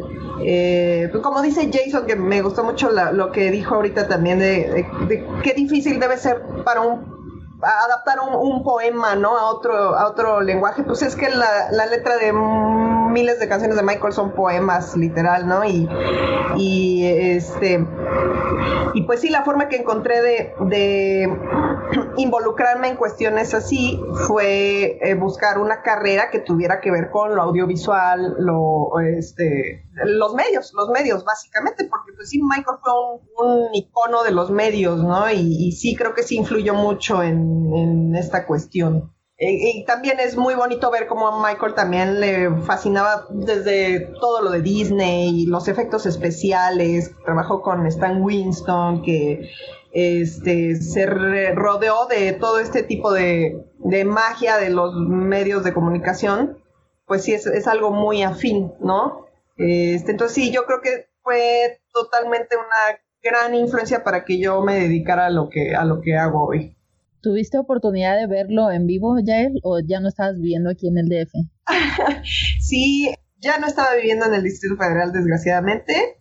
Me mudé en el 88, entonces para el 93 eh, no estaba yo en provincia y lloraba mucho porque eh, según mis papás pues estaba muy chica para, para irme al concierto, ¿no?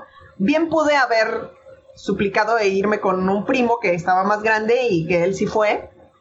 Pero pues no insistí, por, por algún motivo, por prudencia también. Como niño, pues te das cuenta de muchas cosas, como quiera que sea, y fue así de, bueno, no, es como muy arriesgado, muy fuera de, del presupuesto también, quizá. Entonces no insistí, pero pues sí, eh, fui parte de quienes vieron eh, todas las entrevistas y los programas especiales de, de baile y este otro señor que me cae bien, se me olvidó su nombre, pero ahorita está muy de moda. El de la sopa, ¿no? Ajá, el de la sopa. Exacto, sí, sí, el Videgaray. Entonces sí seguí religiosamente los programas y todo y aluciné cuando mi primo me platicó el concierto. Fue muy bonito, pero desgraciadamente nunca tuve la oportunidad de ver en vivo, ¿no? Desgraciadamente. Sin embargo, pienso que la experiencia de de quienes eran sus editores de, de video y de, promoción, hacían un gran trabajo, ¿no? Por ejemplo, el, teaser de este, Brace Yourself es como un, es, es un parteaguas también, pienso yo, en, en, la edición audiovisual, porque te llega la sangre así. para los que somos fans de Brace Yourself, es, ay, así es.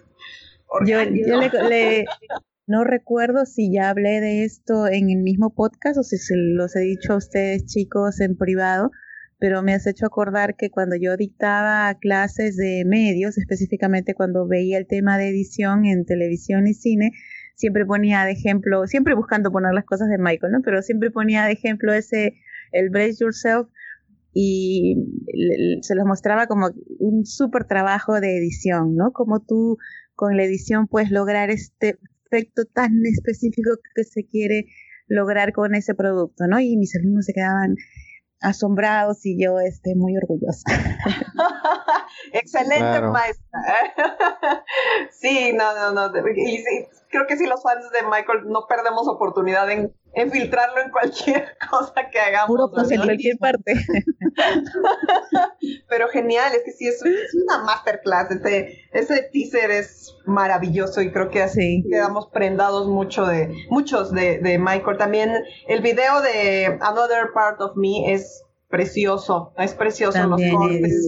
sí, eh, sí eh, sacan lo mejor de Michael, ¿no? Entonces es muy difícil que no te mueva algo, ¿no?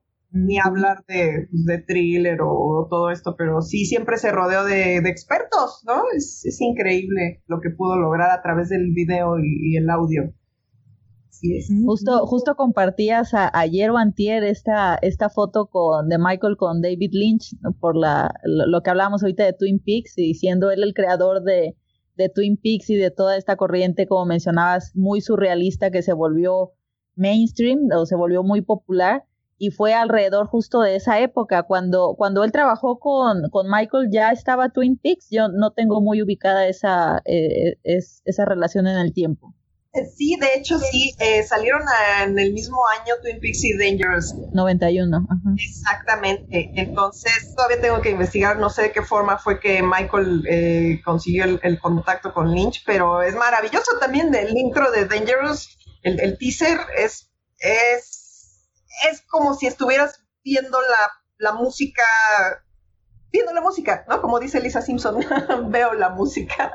Así, este, fue, eh, creo que es exacto lo que Michael quería plasmar y, y solo otro genio del calibre de, de, David Lynch, que ahorita estoy fangirleando mucho con ese señor porque pues a falta de Michael, que era mi genio ejemplar, pues ya, ya me colgué de, otro que de la misma época, ¿no? Que empecé a admirar desde el 91. Este, pero sí, es maravilloso cómo, cómo las mentes geniales funcionan, ¿no? Y el, impacto que tienen los medios en, uno y en las mentes infantiles, ¿no? Porque también todo esto creo que empezó desde que éramos muy jóvenes y este sí es yo creo que es parte fundamental de por qué me, me dediqué a esto, porque sí es, es una magia muy difícil de explicar. Entonces, ¿cuál viene siendo tu álbum favorito? Ay, es que es tan difícil. Este, yo creo. probablemente va.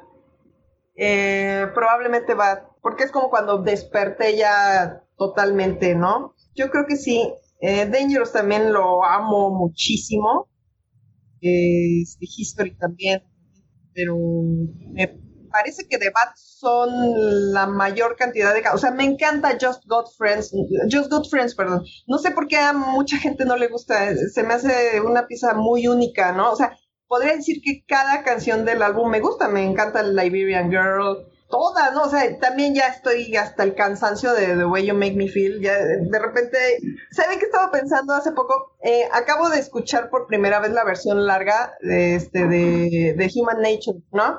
Llevaba décadas, literal, rogando porque algún día pudiera escuchar esa versión eh, o una versión limpia sin, sin las vocales de Michael porque me, me gustaba oír la música de fondo, ¿no? O sea, quería ver cómo estaba construida, pero mm, a veces siento que las cosas llegan como ya muy tarde a la vida de uno, ¿no? Entonces, digo, si, si esa versión larga de Human Nature hubiera llegado hace años, la hubiera disfrutado casi con toda la pasión que necesitaba, pero ahorita como ya en mi cerebro ya borré la, la voz de Michael tantas veces para oír la parte eh, instrumental, ya cuando oí la canción como, como era, ya no me sorprendió tanto, ¿no?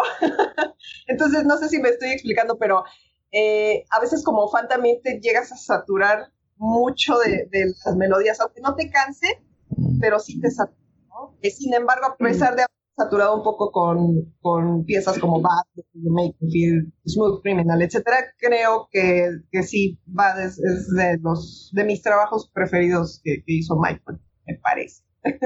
¿Y cómo viviste el History, el History Album cuando salió? Porque ahí estabas más grande, creo que fue, yo podría decir que es el álbum donde tú ya tenías una experiencia, ya, ya, ya conocías de la vida, vaya, y luego de repente salió el álbum. ¿Qué, ¿Cómo lo recibiste tú? Ay, pues no puedo decir más que, o sea, no, no puedo e- evitar decir que fue muy agridulce. Y qué chistoso, también mi marido me hizo, me hizo esa pregunta hace unos días, que para mí, ¿qué, qué, qué sentía yo viendo, por ejemplo, el Making of Scream, ¿no? Y también le dije lo mismo, es que es muy agridulce, es muy agridulce porque creo que eh, todos los fans auténticos de Michael estábamos sufriendo mucho en esa época, ¿no? O sea, no fue algo eh, intrascendente en ningún sentido. Entonces, cuando fui a comprar el álbum, ah, todavía se llamaba Gigante, que después se convirtió en Soriana, y antes era Blanco, ¿no? Eh, la tienda Ajá. departamental. este, salí corriendo, así creo que pensaron que me lo había robado, porque yo ya quería escucharlo, entonces lo compré y salí corriendo de la tienda para escucharlo en mi casa, ¿no? Y todavía tengo esa versión que es el CD bañado en, en oro para que durara más, ¿no? Y que es muy chistoso porque de todas maneras ese CD iba a llegar a mis manos, ¿no? Sin hacer la compra, porque después un primo se lo sacó en una, en una rifa y como a él no le gustaba, llegó y me dijo, ¿no lo quieres? y yo, ching, ya lo compré, pero bueno. Es, es- a mí a mí me remite tristeza history desgraciadamente o sea todavía no me puedo como limpiar el estigma pero creo que revisitando la- las composiciones como Money y este Tom Sneddon y Ghosts me gusta mucho me gusta mucho Blood on the Dance Floor ya revisitándolo desde otro ángulo ya sin esa pena que cargábamos todos en esa época es algo que se puede valorar y apreciar mucho, ¿no? Sin embargo, sí considero que es un poquito meloso en cuanto a, por ejemplo, You Are Not Alone. Me gusta muchísimo Have You Seen My Childhood, bueno, Childhood, pues. Es un muy buen álbum, creo. eh, no lo pude disfrutar tanto como, como debiera, pero pues nunca es tarde, ¿no? Yo creo que es una buena época para volver a, a agarrarle cariño a ese álbum desde otra perspectiva, ¿no? Ya sabiendo que, bueno, a fin de cuentas, donde quiera que esté, pues este genio, eh, a pesar de que tuviera tanto sufrimiento en su corazón en esa época, que fue su motor para, para escribir History, pues encontraba paz en, esos momentos en que creaba, ¿no? Creo que la creatividad es, el rescate de, las almas atormentadas y, y escucharlo desde esa perspectiva te, limpia de, cualquier otra cosa que sabemos este, pues no, no, no tuvo nada de, verídica, ¿no? Entonces, sí, me gusta History, pero lo viví, lo viví así pasoso, desgraciadamente. Y luego, después de ahí continuó Invincible. ¿Qué te pareció ese? Ay, pues también es, eh, es difícil porque lo primero que hice fue ver el booklet y, ver que había 17 personas escribiendo una canción, ¿no? Entonces sí era así como, a ver, es que este no es Michael per se, ¿no? No es, no es la esencia de Michael, está muy disuelto, ¿no? Entonces, por ejemplo, el ritmo de Unbreakable se me hace pesado, se me hace un poco cansado, ¿no? No es una pieza que particularmente yo diría, ay, vamos a poner Unbreakable para bailar, no, es pesada, ¿no? Se percibe.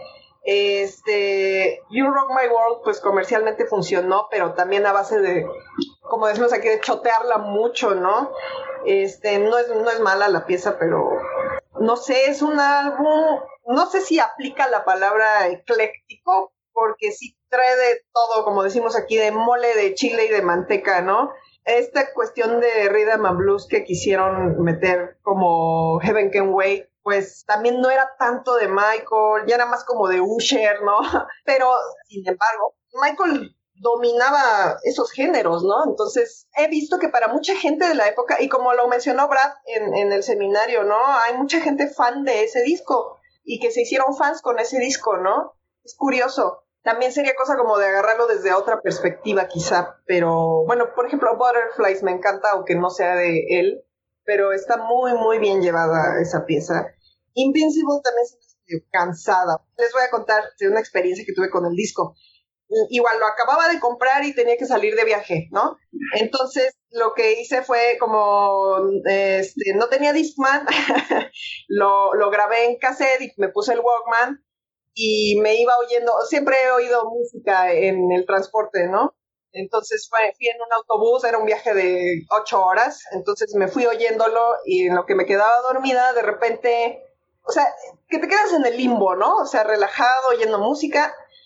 y de repente empezó a hablar Michael y entró a mi subconsciente y me despertó y por la ventana del autobús estaba entrando la luz de la luna así directo a mi cara, ¿no? Entonces fue un momento mágico realmente estar oyendo a Michael a capela en Speechless que la luz de la luna me estuviera pegando en la cara y ver la luna en el cielo fue, ay, así de lo más glorioso que me ha pasado en la vida, ¿no? Entonces le tengo mucho cariño a esa canción por ese momento tan, tan mágico que me regaló Michael y Dios, ¿no? Ese sincrodestino que le dicen cuando las cosas pasan en el momento en que tienen que pasar. Este, entonces me fascinó Speechless, le tengo mucho amor a esa canción, mucho cariño, se me hace una canción así muy etérea, aunque a muchos se les hace muy melosa, pero no, tiene, tiene un toque especial, ¿no? Creo que eso es lo que rescato de Invincible, que, que eso fue lo que más me gustó del álbum, eh, Speechless, y pues es cosa como de, de, te digo también de revisitarlo, de volver a oír eh, bajo otra luz, porque también hay que tener en cuenta que Michael era un visionario, ¿no? Entonces quizá oyendo eh, sus éxitos, o más bien lo, lo, los temas de Invincible en esta época, quizá ya sea como bajo otra luz, ¿no? Bajo otra lupa. Ahorita que hay tanta música basura, claro. es, es, refrescante incluso oír este, temas como, como eh, los del disco de Invincible. También Heartbreaker me gusta, pero siento que tenía más potencial, ¿no? Heartbreaker es una rola que me agrada, pero me parece que no llegó a ser 100% trabajada. También este 2000 watts pudo haber sido otra cosa, pero también se me hace al final un poquito cansada o pesada, ¿no? Pero bueno, pues como fan de Michael, de cualquier manera me, me gusta.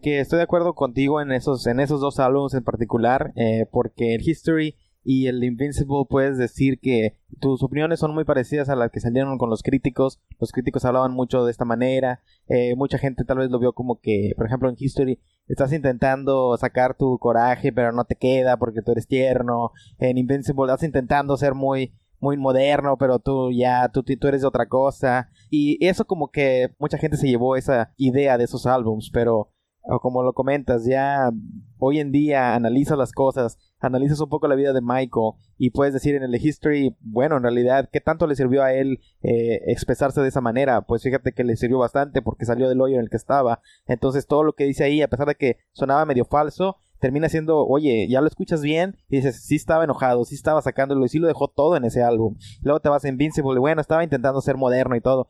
Pero luego lo comparas con lo de hoy, acabas de decir, dices, no, pues fíjate que ese álbum es una cosa que, ¿qué onda?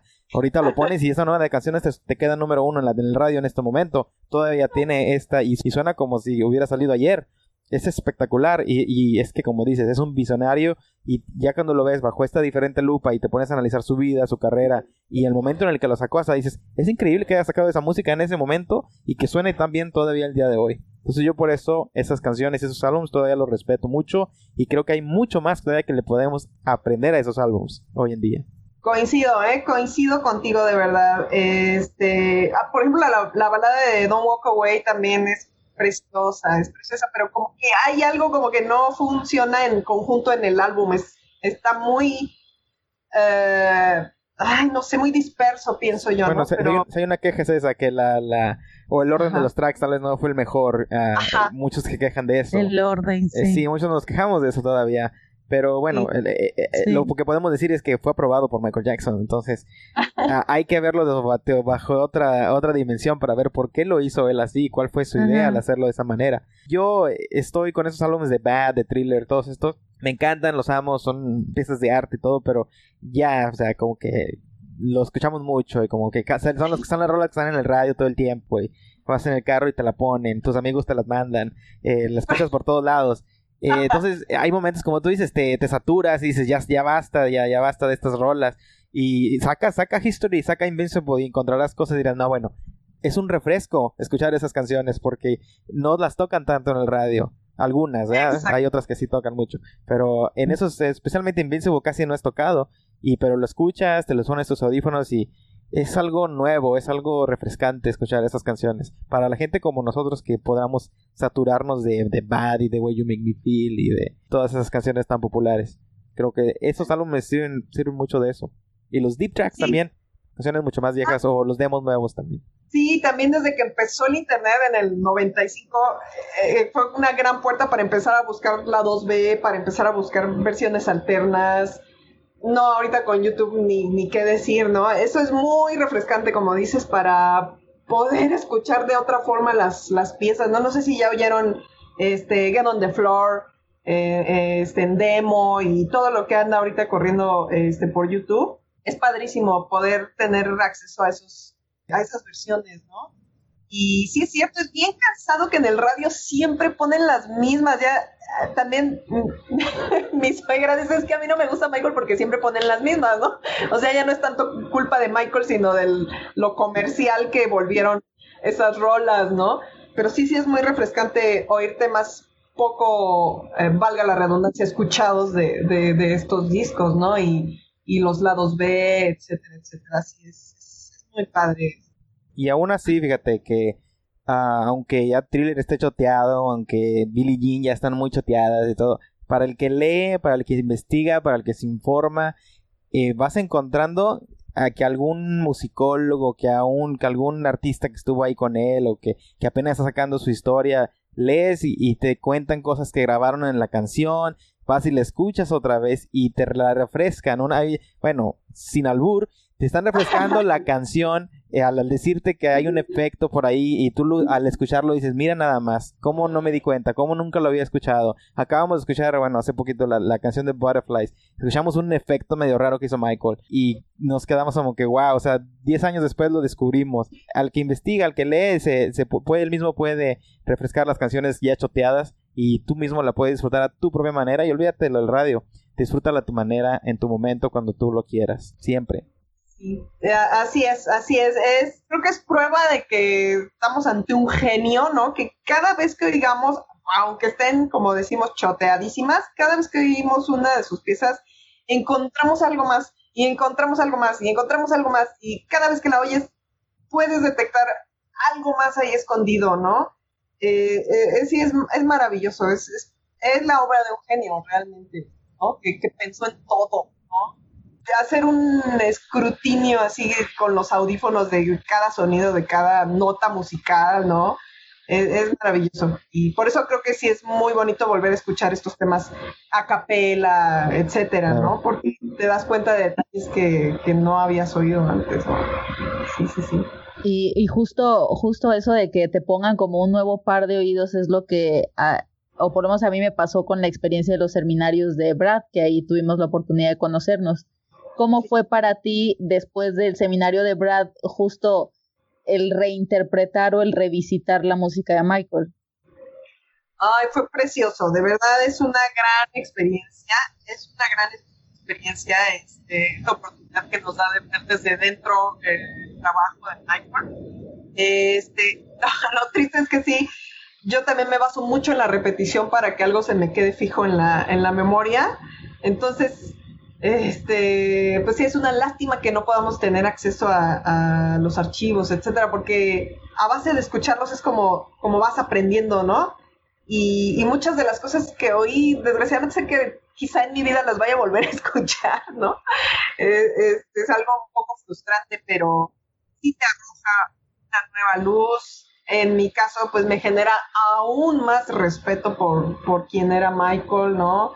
Eh, es increíble cuánto trabajo eh, dedicaba, qué tan seguro estaba de, estar haciendo lo que él quería y lo que él creía correcto, ¿no? Es una forma de, desenvolvimiento, de, desempeño que quizá nunca voy a entender, ¿no? que pues eh, se necesita mucho coraje, mucha autoestima, mucha seguridad para decir, a ver, yo pienso que esto va aquí y aquí va, ¿no? Y mis colegas y mis compositores y productores, pues tienen que obedecer lo que a fin de cuentas, como decían ahorita con el orden de los tracks, ¿no? Bueno, pues es que yo lo apruebo, ¿no? Entonces es, tener una seguridad bárbara en, lo que estás haciendo, ¿no? Y se me hace muy, se, se me ha hecho muy curioso esto que decía Michael, que sentía un instrumento de, no, para, para transmitir, o sea, algo le llegaba y él era el filtro para aterrizarlo aquí, ¿no? Este, entonces, sí, sí, sí, eh, el seminario de Brad es una experiencia invaluable y que no debe faltar para, para ningún fan, ¿no? Mientras el States no eh, se, se, haga de la vista gorda, todo está bien. Hace, mm, yo tenía mucha ilusión de hablar contigo porque hace unos capítulos tuvimos de invitada a Isabel eh, Petillon, que es musicóloga. Entonces siempre es muy lindo escuchar la opinión de personas que tienen una especialización. En el caso de ella es musicóloga y bueno, en el caso tuyo es una persona que trabaja muchísimo con su voz o que su, su principal foco es la voz. Entonces queríamos conversar contigo sobre, o sea, qué cosas tú nos puedes compartir sobre, sobre la voz de Michael, ¿no? En estos días yo estuve escuchando algunos videos y cosas que me acordaba de gente que tiene mucha experiencia con la voz y que analiza la voz de Michael. ¿no? Para mí, si tú me, me, pones a escoger entre todas las cosas que tiene Michael, para mí el número uno es, es su voz. ¿no? Y yo amo su voz sobre su creatividad y sobre su capacidad de compositor. Y para mí es la voz lo primero. Entonces, por eso quería preguntarte, yo sé que es, es algo demasiado amplio, pero este, no sé, ¿qué, ¿qué, nos podrías compartir con respecto a, cómo ves tú la voz de Michael? Ah, muchas gracias, Ana. Pues también me puse a, revisitar este material eh, estos días. Eh, y bueno, hay algo muy curioso que me, preguntaba Ale eh, en cuanto a, al rango de voz de Michael, justamente como tú mencionas, Sandra. Fíjense que hasta ahorita estoy también haciendo consciente que toda la familia de Michael, quizá a excepción de Catherine, eh, tienen un rango similar, ¿eh? Tienen la voz colocada en el mismo lugar. Incluso Joe tiene la voz, eh, ya lo vamos a ver un poquito ahorita más adelante, pero todos tienen la voz muy nasal. Entonces, Janet, Latoya, Germain, este, todos tienen ese rango. Entonces, se manejó mucho durante mucho que su de cintura para, para parecer más este, vulnerable o, o tímido, etcétera, ¿no? Sin embargo, creo que naturalmente su voz sí tendría a colocarse ahí, ¿no? Es una voz delgada, ¿no? Este, por, por naturaleza, ¿no? y como les digo, incluso Joe Jackson no la tiene pesada, ¿no? Entonces es, este, pues creo que también es parte de la magia que su voz esté colocada en la nariz, porque asemeja mucho a, sonidos de los instrumentos que usaba desde los, o sea, desde, desde que eran los Jackson 5, ¿no? Todo esto de la música funk, y el disco, eh, etcétera, se basaba mucho en trompeta, este, en, guitarra eléctrica y todos estos tonitos así de van, salen por la nariz, ¿no? Entonces, Michael hacer una caja de sonidos viviente, este, así es como podía trasladar lo que oía en su cabeza a, una hoja de papel, ¿no? A una, a una partitura, quizá, ¿no? Este, porque tenía esa facilidad de colocar en esta zona, en la nariz, eh, el sonido de esos instrumentos que eran básicos para la música de, esa época, ¿no? La trompeta, la guitarra eléctrica, este, los sintetizadores, etcétera. It's funky air. It's not, it's not there. It's not there. Todo eso es aquí en, en paladar y en, y en nariz. Ajá. Muy bien, muy bien. Si hubiera sido yo, lo he dicho, que así no va, dejo eso así como te estoy diciendo. Pero bueno, Michael, Michael era diferente, ¿verdad? El... Te hubieras dicho, dos te voy a dar nada más. No te doy otra, nada más. Demasiado amable, Michael. Muy amable, muy amable. Pero, pero sí, eh, eh, ese sonido, por ejemplo, lo hizo. o sea, es, muy. Es el bajo, pero es, es el funk, el bajo funk, que tiene el slap. Entonces todo es. Es muy, es muy nasal, es cierto. Exacto. Entonces, aquí atrás de la. Bueno, no tenemos un diagrama para mostrarle a la audiencia, pero. Esa, en la parte de atrás de la cabeza. De, de resonadores. Voz eh, una herramienta básica para que pudiera trasladar lo que él oía en su cabeza a, la vida real. Ajá. Y ya él ahorita justo que dices eso de lo nasal, Ajá. De, eh, ¿crees que entonces sí eh, tiene alguna influencia funcional la, la, las cirugías en la nariz? Sí, sí, yo creo que a mí, en lo personal, cuando se lo dijo a, a este personaje non grato, en la entrevista, eh, yo creo que sí fue más como excusa, ¿no?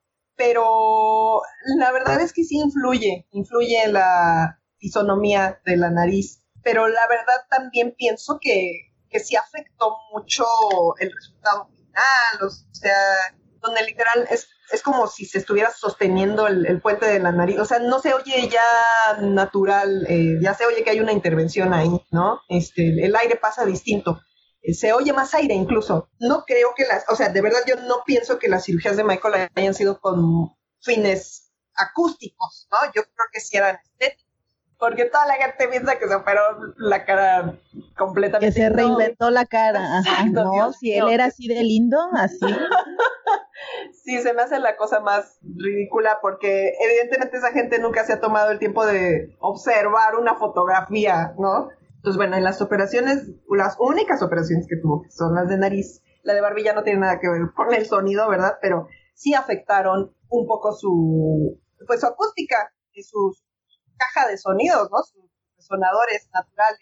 Como te digo, yo aprecio que se oye más aire eh, en, en, en sus canciones, ¿no?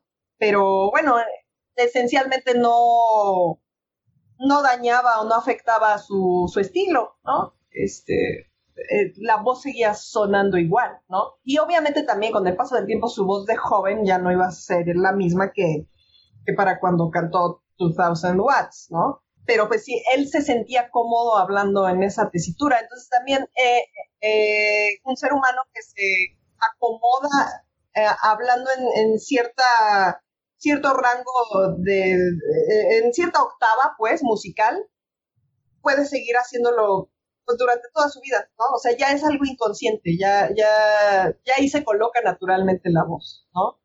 No, no creo que se forzara tanto a estar hablando siempre en cabeza, ¿no? Así, con la voz en nariz y en paladar. Bueno, Jason lo imita mejor, yo no puedo.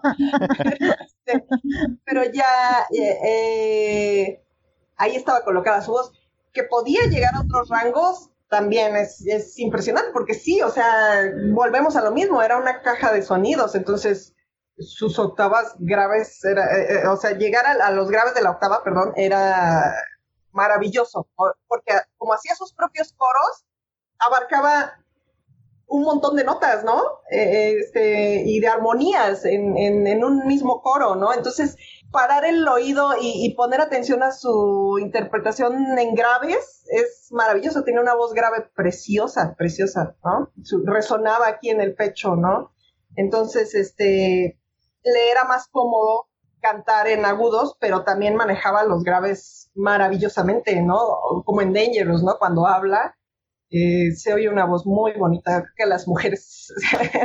se oye se oye una voz de macho alfa, este, lomo plateado. lomo plateado. Así es.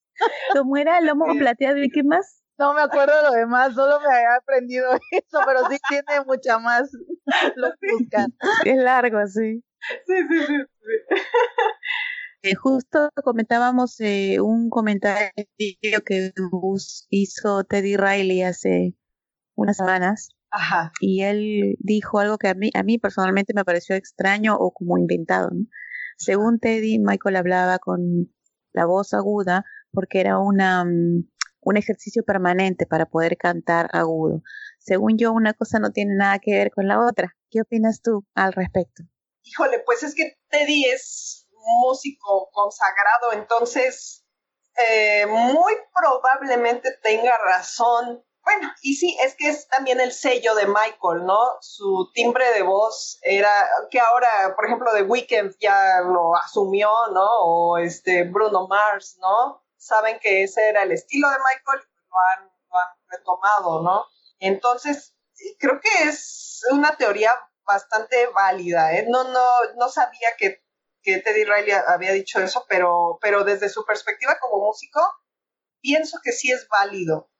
No sé por qué motivo Michael no se sentiría tan cómodo cantando en graves, porque como les digo, o sea, lo hacía fabuloso también, ¿no? Pero quizá era porque así, bueno, ya mi público me ubica por este estilo, estilo melódico, entonces eh, me voy a seguir aquí, ¿no? Sin embargo, también usaba mucho garganta, ¿no? Como en They, They Don't Care About, about Us, pues, garganta es garganta es garganta, ¿no? Pero también, yo no sé, así, he, buscado el clip durante décadas también y nunca lo he encontrado. Yo recuerdo en el 91 una entrevista o una conferencia de prensa que dio, más bien era una conferencia de prensa porque estaba leyendo en un atril o este o en alguno de estos eventos de caridad a los que asistía que dijo que se iba a operar las cuerdas porque se, había rasgado las vocales. Eso no lo he encontrado en lado, ¿eh? No sé si ustedes alguna vez. Tengo no, aquí, no recuerdo eso.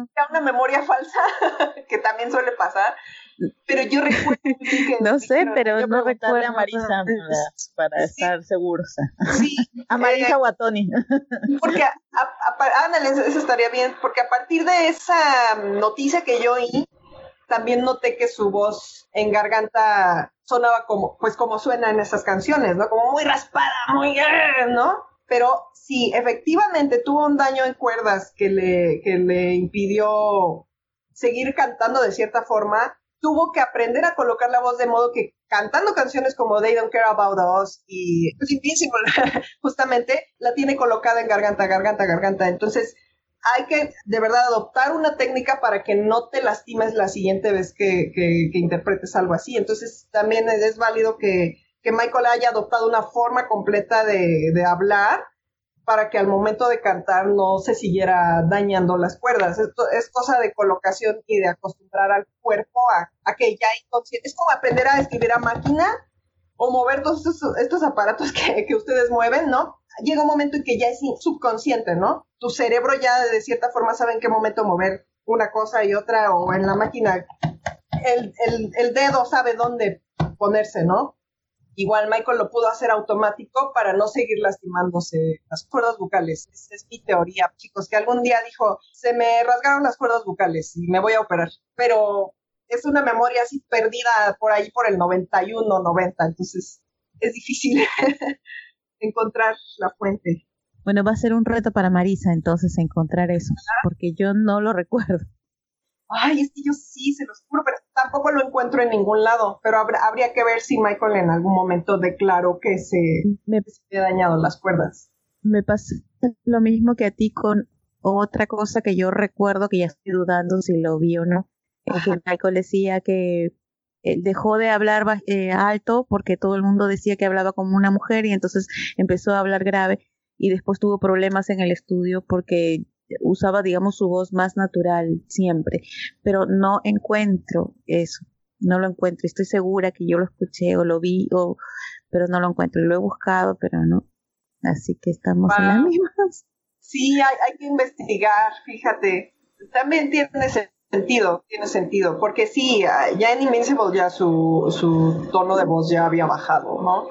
Este, ya sea por la edad o porque quería que lo dejaran de ver de cierta forma, ¿no? Probablemente. Yo, yo, yo, hubo un tiempo en que él hablaba con una voz demasiado fingida, en el 85, 86. Después, eh, como que se normalizó un poco. Después, en, para la época de Angelus, otra vez hablaba muy agudo. Y después, más bien, cambió totalmente y hablaba casi con su voz natural.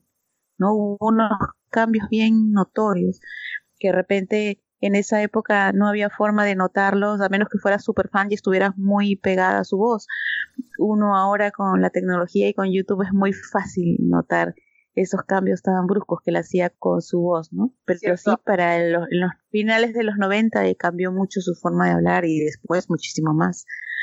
Y yo creo no tanto, o sea, obviamente tiene que ver la edad, pero más creo que fueron decisiones conscientes. Muy, muy seguramente. ¿eh? Y para DC ya ven en, la, película, pues, se, nota también cuando habla que ya está, está usando registro Incluso cuando cantó con, en el 30 aniversario, ¿no? En, en el Madison Square Garden, cuando cantó con Britney ya le bajaron unas octavas a The Way You Make Me Feel para que coincidieran con su, pues en su estilo actual de, de, canto. Sí.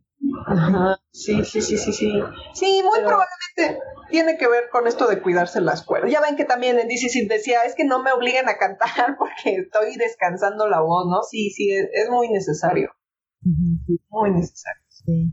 Y, pero también es justo lo que pasó sobre todo con el álbum Bad y que eso eh, es, se sabe desde hace unos años, es que el álbum Bad está un 5% más acelerado y eso también hace que la voz suene diferente. Entonces, obvio, si lo iba a cantar en vivo, pues estaba medio cañón que le aceleraran un 5% a él la voz, ¿no? Y, y, entonces por eso tenían que hacer en otro, en el arreglo para que pudiera cantar en el registro real, porque y lo siento a los radioescuchas o los podcast escuchas que no sabían eso, lamento pincharles ahí la burbuja, pero la voz y todo lo que ustedes escuchan en, en Bad está acelerado, no es como se graba.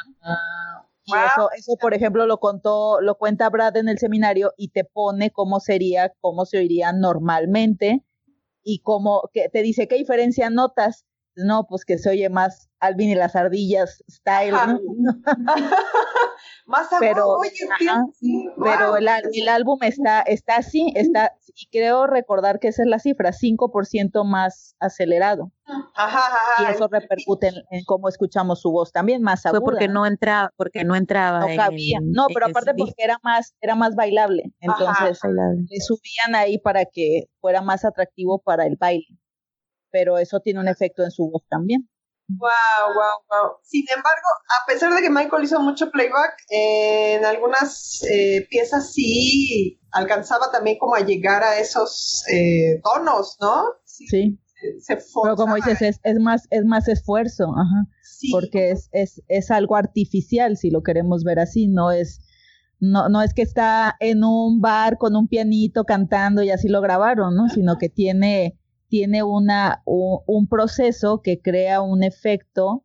Además, ya de por sí el efecto, a lo mejor que él creaba, como decías tú, con esta caja de, de sonido que, que él ya había aprendido a utilizar, además la, la parte de para el baile, que fuera más atractivo para el baile, procesar de esa forma acelerando. Creo que Bad es el único álbum, entonces también eh, ahí por eso es que puede ser un poco más perceptible y ya cuando escuchamos Dangerous oímos una voz un poco más rasposilla o más grave, porque ahí ya no tiene también ese tratamiento, además de que también pues son tres, cuatro años de diferencia y justo hizo cambio de piso, ¿no? Ahí ya pasó a los 30. Sí, y también tiene mucho que ver con esta anécdota que también contó Brad, ¿no? De, de Keep the Faith, que de, que de repente ya fue de chin, es que ya no alcanzo esas notas, ¿no? Y qué frustración en ese momento, ¿no? Y, y volver a rearmar desde la base toda la canción para que ya la voz de Michael se acomodara a, a como, como estaba sonando. Sí, también es una, una gran anécdota realmente. y con unos meses de diferencia, entonces pues todavía más sentido hace que con el paso del tiempo eso sea una progresión natural.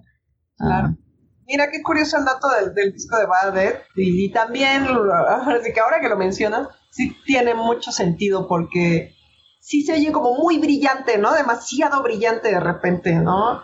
La voz de Stevie Wonder también se oye así súper aguda en ese disco, ¿no? Entonces sí tiene bastante sentido que haya sido eh, el pitch eh, subido para que sonara. exacto. Ajá, sí, exacto. Ajá, Impresión. sí. Y, y a ti en lo, a ti en lo personal, ¿qué voz te gusta más? Híjole, creo que también la de Bad es, es, es mágica, ¿no? Este, es lo que les iba a decir. De hecho, creo que Another Part of Me vendría siendo como el ejemplo de eso, ¿verdad? Porque cuando primero salió en Captain Neo, creo que está a la velocidad que debe de estar. Y ya en Bad ya se oye más revolucionada, ¿no? Sí, sí, sí, sí, es cierto. Está Padre, padre Totalmente. Detalles. Pero este, mm, sí, creo que, creo que no me gusta casarme con un solo disco de Michael, por eso me resulta muy difícil decir así, ¿cuál es tu, y mucho menos, cuál es tu canción favorita? Probablemente sería Speechless, ¿no? Por la mm, experiencia esta aquí tridimensional que tuve, o cuatridimensional, no sé qué fue. Este, por eso me gusta mucho, pero ay, es que es que cuando oyes Dangerous, cuando oyes Why You Wanna Trip on Me, cuando oyes Dangerous, cuando oyes She's Driving Me Wild, son canciones que a nadie se le hubieran podido ocurrir y que ya no volvió a cantar en ese estilo también. Entonces, como es tan único el álbum, creo que también me voy mucho por, por ese álbum, ¿eh? Why You Wanna Trip Me, últimamente, ¿no? De unos años para acá, hoy me parece una genialidad de canción porque varía tanto y que también es mucha obra de, de, de Teddy, me parece, ¿no? De, de, o de, ¿a quién más mencionó Brad? Este, Teddy. A, a Teddy Riley, ¿no? Es, es, es mucha obra de Teddy Riley, ese cambio de octavas tan extraño. Este, pero por lo mismo es genial, es una canción única, nadie ha, ha escrito una melodía similar, a menos que fuera como algo acá bien underground, no sé, raro. Sí, pero... no, no para anunciar Pepsi, ¿no? Ah, exactamente. Creo que también tengo mucho apego por, por el estilo que, que tenía Michael en, en Dangerous. Es, ay, es, es, como, o sea, hasta ahorita lo, lo, digo así, pero obvio de niña no lo veía así, ¿no? Es como muy sexy, ¿no? Este, Twisted, ¿no? Este, este ritmo de la voz, esa entonación, pues también no se había oído antes. Este, son canciones muy oscuras, van mucho con el arte del álbum también. O sea, tú piensas en Dangerous y, y piensas en algo oscuro, misterioso, así sedoso. Todas las canciones son así, incluso las baladas, ¿no? Will You Be There, o sea, es muy bella, pero también te lleva a un lugar así, ¿no? Entonces, ah, estoy entre, entre Dangerous y Bad. Es muy difícil que hacen estas preguntas, chicos. es un examen, ¿no? Sí. es muy difícil. Y, y, y, justo empatando este tema de la voz, que, que desde que estamos con, con, ahora sí que con el contacto con Isabel Petillán te hace como repensar muchas otras cosas, pero la otra pregunta que nos encanta y que tú estás dentro de, ese, de esa área es acerca de ese personaje, qué tanto es, era su voz y la forma de acomodar su voz o de utilizar la voz, que es justo como lo que tú haces, para la construcción de un personaje. Y como bien dices, cómo dependiendo el tiempo o la ocasión, utilizó, ya sea consciente o, o de manera este, menos deliberada, un tipo de voz porque necesitaba la mejor para cierto, para cierto final. Entonces, ¿qué tanto también esta voz era sujeta a, un manejo para una circunstancia en particular y, no por la música. Yo creo que hay cosas que a todos como seres humanos nos, como se, se dice, nos triguerean o nos detonan reacciones, ¿no? Yo he oído en, eh, en, gente muy cercana a mí cuando quieren caer bien, y es, es muy natural, yo seguramente estoy segura de que yo también lo hago, ¿no? Veo a alguien a quien le quiero agradar y mi voz es así, ¿no? Así, ¡ay, hola! ¡Hola! ¿Cómo estás? ¿No? O sea, como que tomamos esa, esa tesitura rara, ¿no? Así, ¡eh! ¿no? como ñoñis, ¿no? Este, entonces creo que es algo hasta cierto punto natural también, ¿no? Es una reacción automática, este, dependiendo de la, de la circunstancia, ¿no? También cuando estás enojado, pues sale más agresiva la voz, ¿no? Pienso que en las circunstancias en las que Michael se encontraba, que de repente lo tenía como jarrito así de, oro, o de cristal más bien, estaba viendo también. Y pues les agradezco porque me han hecho como retomar esta, esta, este hábito de ver videos de Michael que también le comentaba hace un tiempo que había dejado de hacerlo porque me generaba todavía un poquito de, de, melancolía, de nostalgia, ¿no? Evidentemente porque Michael ya no está. Entonces como que decía, ya no tiene caso ver nada de Michael, ¿no?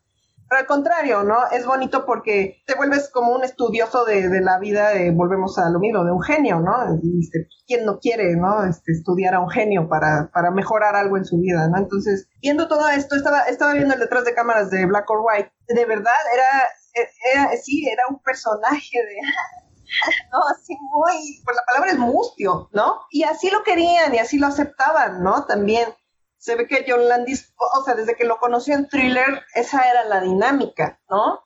Pero depende de qué tan dispuesta está la gente también a lidiar, a lidiar con ese tipo de, personalidades fabricadas, ¿no? En el medio del espectáculo, eso es lo que permea. O sea, Michael no era el único, como lo han querido satanizar o lo quisieron satanizar durante los juicios y todo esto de que, es que no, no es como, no es como aparenta y eso ya saben, entonces todo lo contrario, no, o sea, en el medio del espectáculo las apariencias lo son todo y tan es así, lo hemos visto tan crudamente con estos breakdowns emocionales que, están teniendo generaciones enteras de, personas como Britney, Miley, este, Shia LaBeouf, eh, mismo, ¿no? Este, hay algo en el sistema de entretenimiento norteamericano que así te piden de repente, ¿no? Sin querer entrar en más teorías y detalles, pero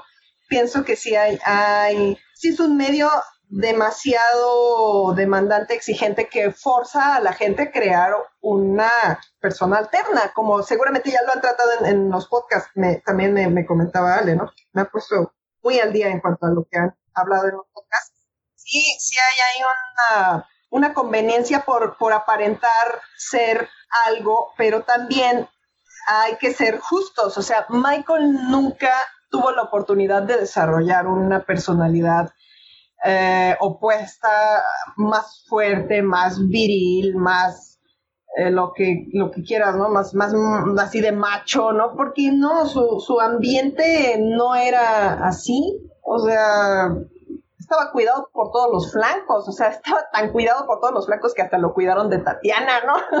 que se hace excesivo realmente. Y a esa edad, pues también ya es síntoma de que algo no está bien en todo ese sistema, no solo en Michael. O sea, pero creo que la misma gente lo consideraba tan intocable que preferían no, no acercarlo a una, a una vida más real, porque no se podía, o sea, seamos realistas, o sea, Michael llevaba en sí la, la maldición, por así decirlo, de no poder convivir como la gente, ¿no?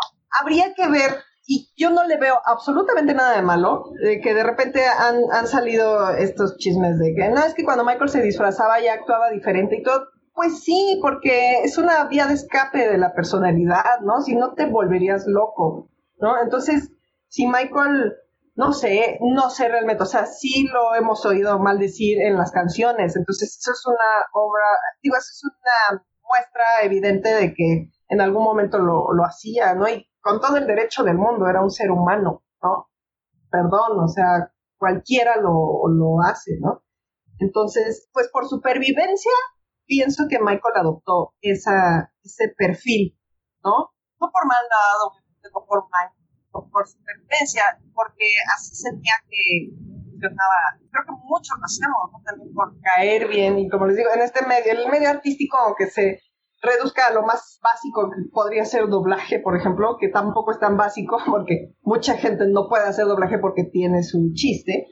Este, pero sí, incluso en, este medio, eh, la apariencia, aunque hablemos eh, todo el tiempo y que nuestra voz sea la herramienta, no nuestro físico, la forma en cómo llegas, la seguridad con la que te presentas, con la que te relacionas con la gente, es la que te garantiza que tengas trabajo o no tengas trabajo, ¿no? O sea, aunque tu voz a veces no tenga nada que ver con el personaje, pero si sabes cómo venderte, eh, ya lo hiciste, ¿no? En muchas, en muchas ocasiones, en otras no. Pero como platicábamos, es lo que permea ahorita en, el trabajo, ¿no? Cómo te vendas. Y pues si a Michael le funcionaba venderse así, como alguien ¿cómo, cómo se puede decir? Este, susceptible. Eh, angelical, ¿no? Ajá, angelical o frágil, frágil. Frágil. que no representar amenaza. Y que eso también tiene mucho contexto con la cuestión racial. La, y que ahora se utiliza el término white, whitewashing, ¿no? De, como blanquear.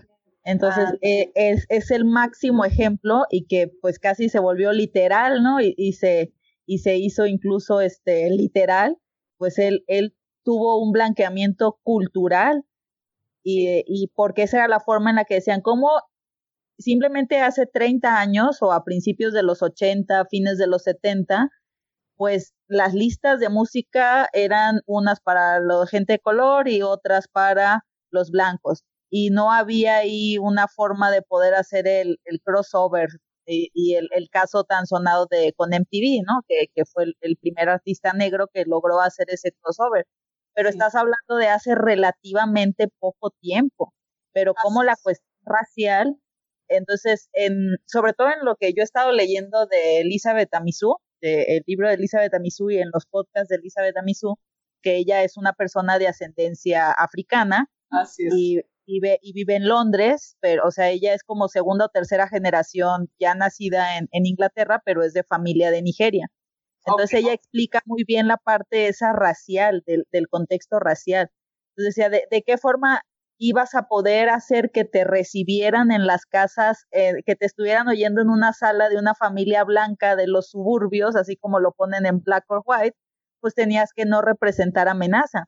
E incluso hasta para la cuestión sexual.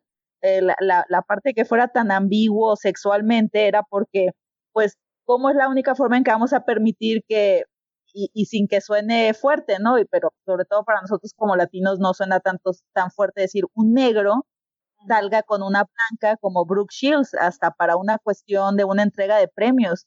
En esa época, en donde todavía no era, pues acaba de, de, quitarse que fuera delito que se casaran entre gente de, de razas diferentes, pero ah, porque... Eh, eh, el mismo Eddie Murphy hizo, hizo la broma incluso en su época, ¿no? Ajá. Y, lo dijo, y lo dijo de una forma tan graciosa que nadie se dio cuenta de lo serio que era lo que estaba diciendo. Estaba diciendo claramente, no se dan cuenta que Michael se está haciendo el idiota para poder entrar en sus casas y que ustedes no se asusten. y, y, ustedes creen que ustedes lo están manejando a él. No, no, se la está aplicando es él. No poniendo a, Brooke Shields de ejemplo.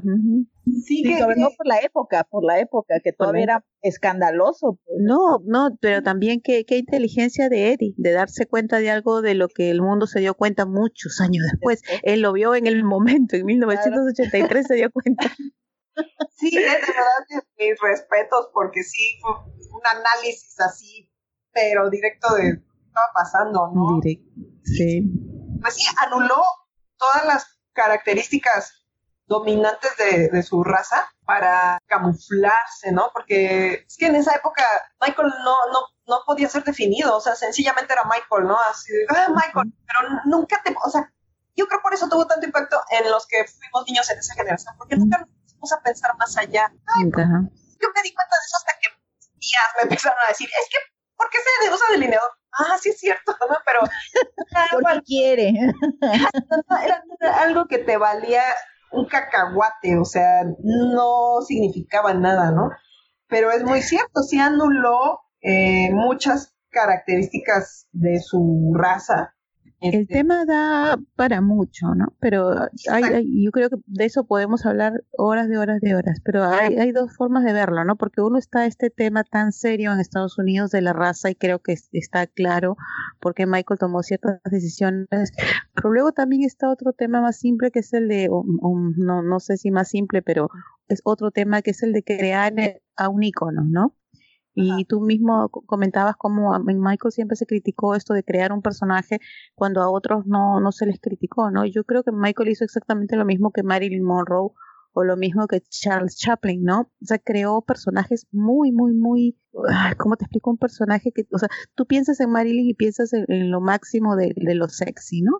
O piensas en Chaplin y, y lo tienes muy, muy marcado y tú no piensas que estas fueron personas malas que crearon este, algo totalmente falso cuando es evidente que es un personaje totalmente falso, porque lo crearon de tal forma que es, ellos se convirtieron a sí mismos en, en, en íconos, ¿no? En arquetipos incluso. Entonces Michael hizo lo mismo, y muy aparte del tema racial, ¿no? Claro, claro.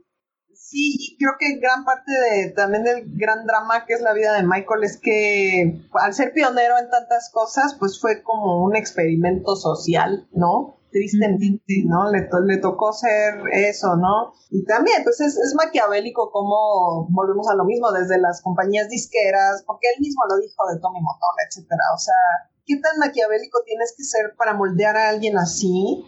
Desde, o sea, desde los cinco años, ¿no? Y, y, a ver, a ver cómo sale, ¿no? O sea, irlo coartando en varias cosas para que se vuelva un producto, a fin de cuentas, ¿no? Que eh, gracias a la gran humanidad de Michael no se quedó ahí, porque para él hubiera sido muy fácil solo vender discos y eh, dormirse en sus laureles, ¿no? Pero algo lo impelía a, a esta cuestión humanitaria, ¿no? A darle ese giro, o sea, a verle la cuestión filosófica a su existencia, a su obra y trascender, ¿no? Desde una perspectiva cristiana, pero pues a fin de cuentas trascender, ¿no? No se quedó en un producto.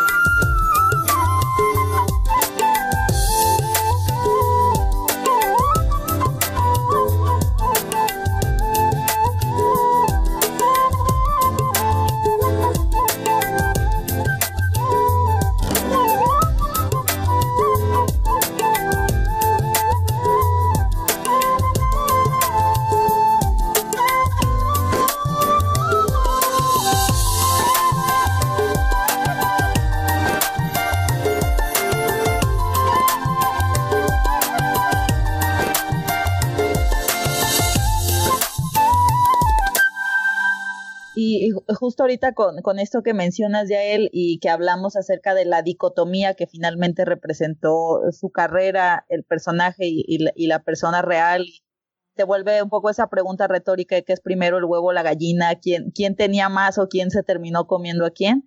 Pero tú, ¿cómo, cómo creerías que él debería de ser recordado? Híjole, a mucha gente que no, que ve a Michael desde fuera, les parece como que falso el hecho que comentábamos, ¿no? De que quisiera que su espiritualidad permeara en, en, su, en su arte, en su obra, ¿no? Para ellos es, Michael es algo completamente comercial, tan es así que últimamente, pues ya, o sea, ay, sí, el chino y el sombrero y el guante y ay, ya eres fan de Michael, ¿no? Tristemente, pero sí es algo que no se puede analizar desde una sola perspectiva, ¿no?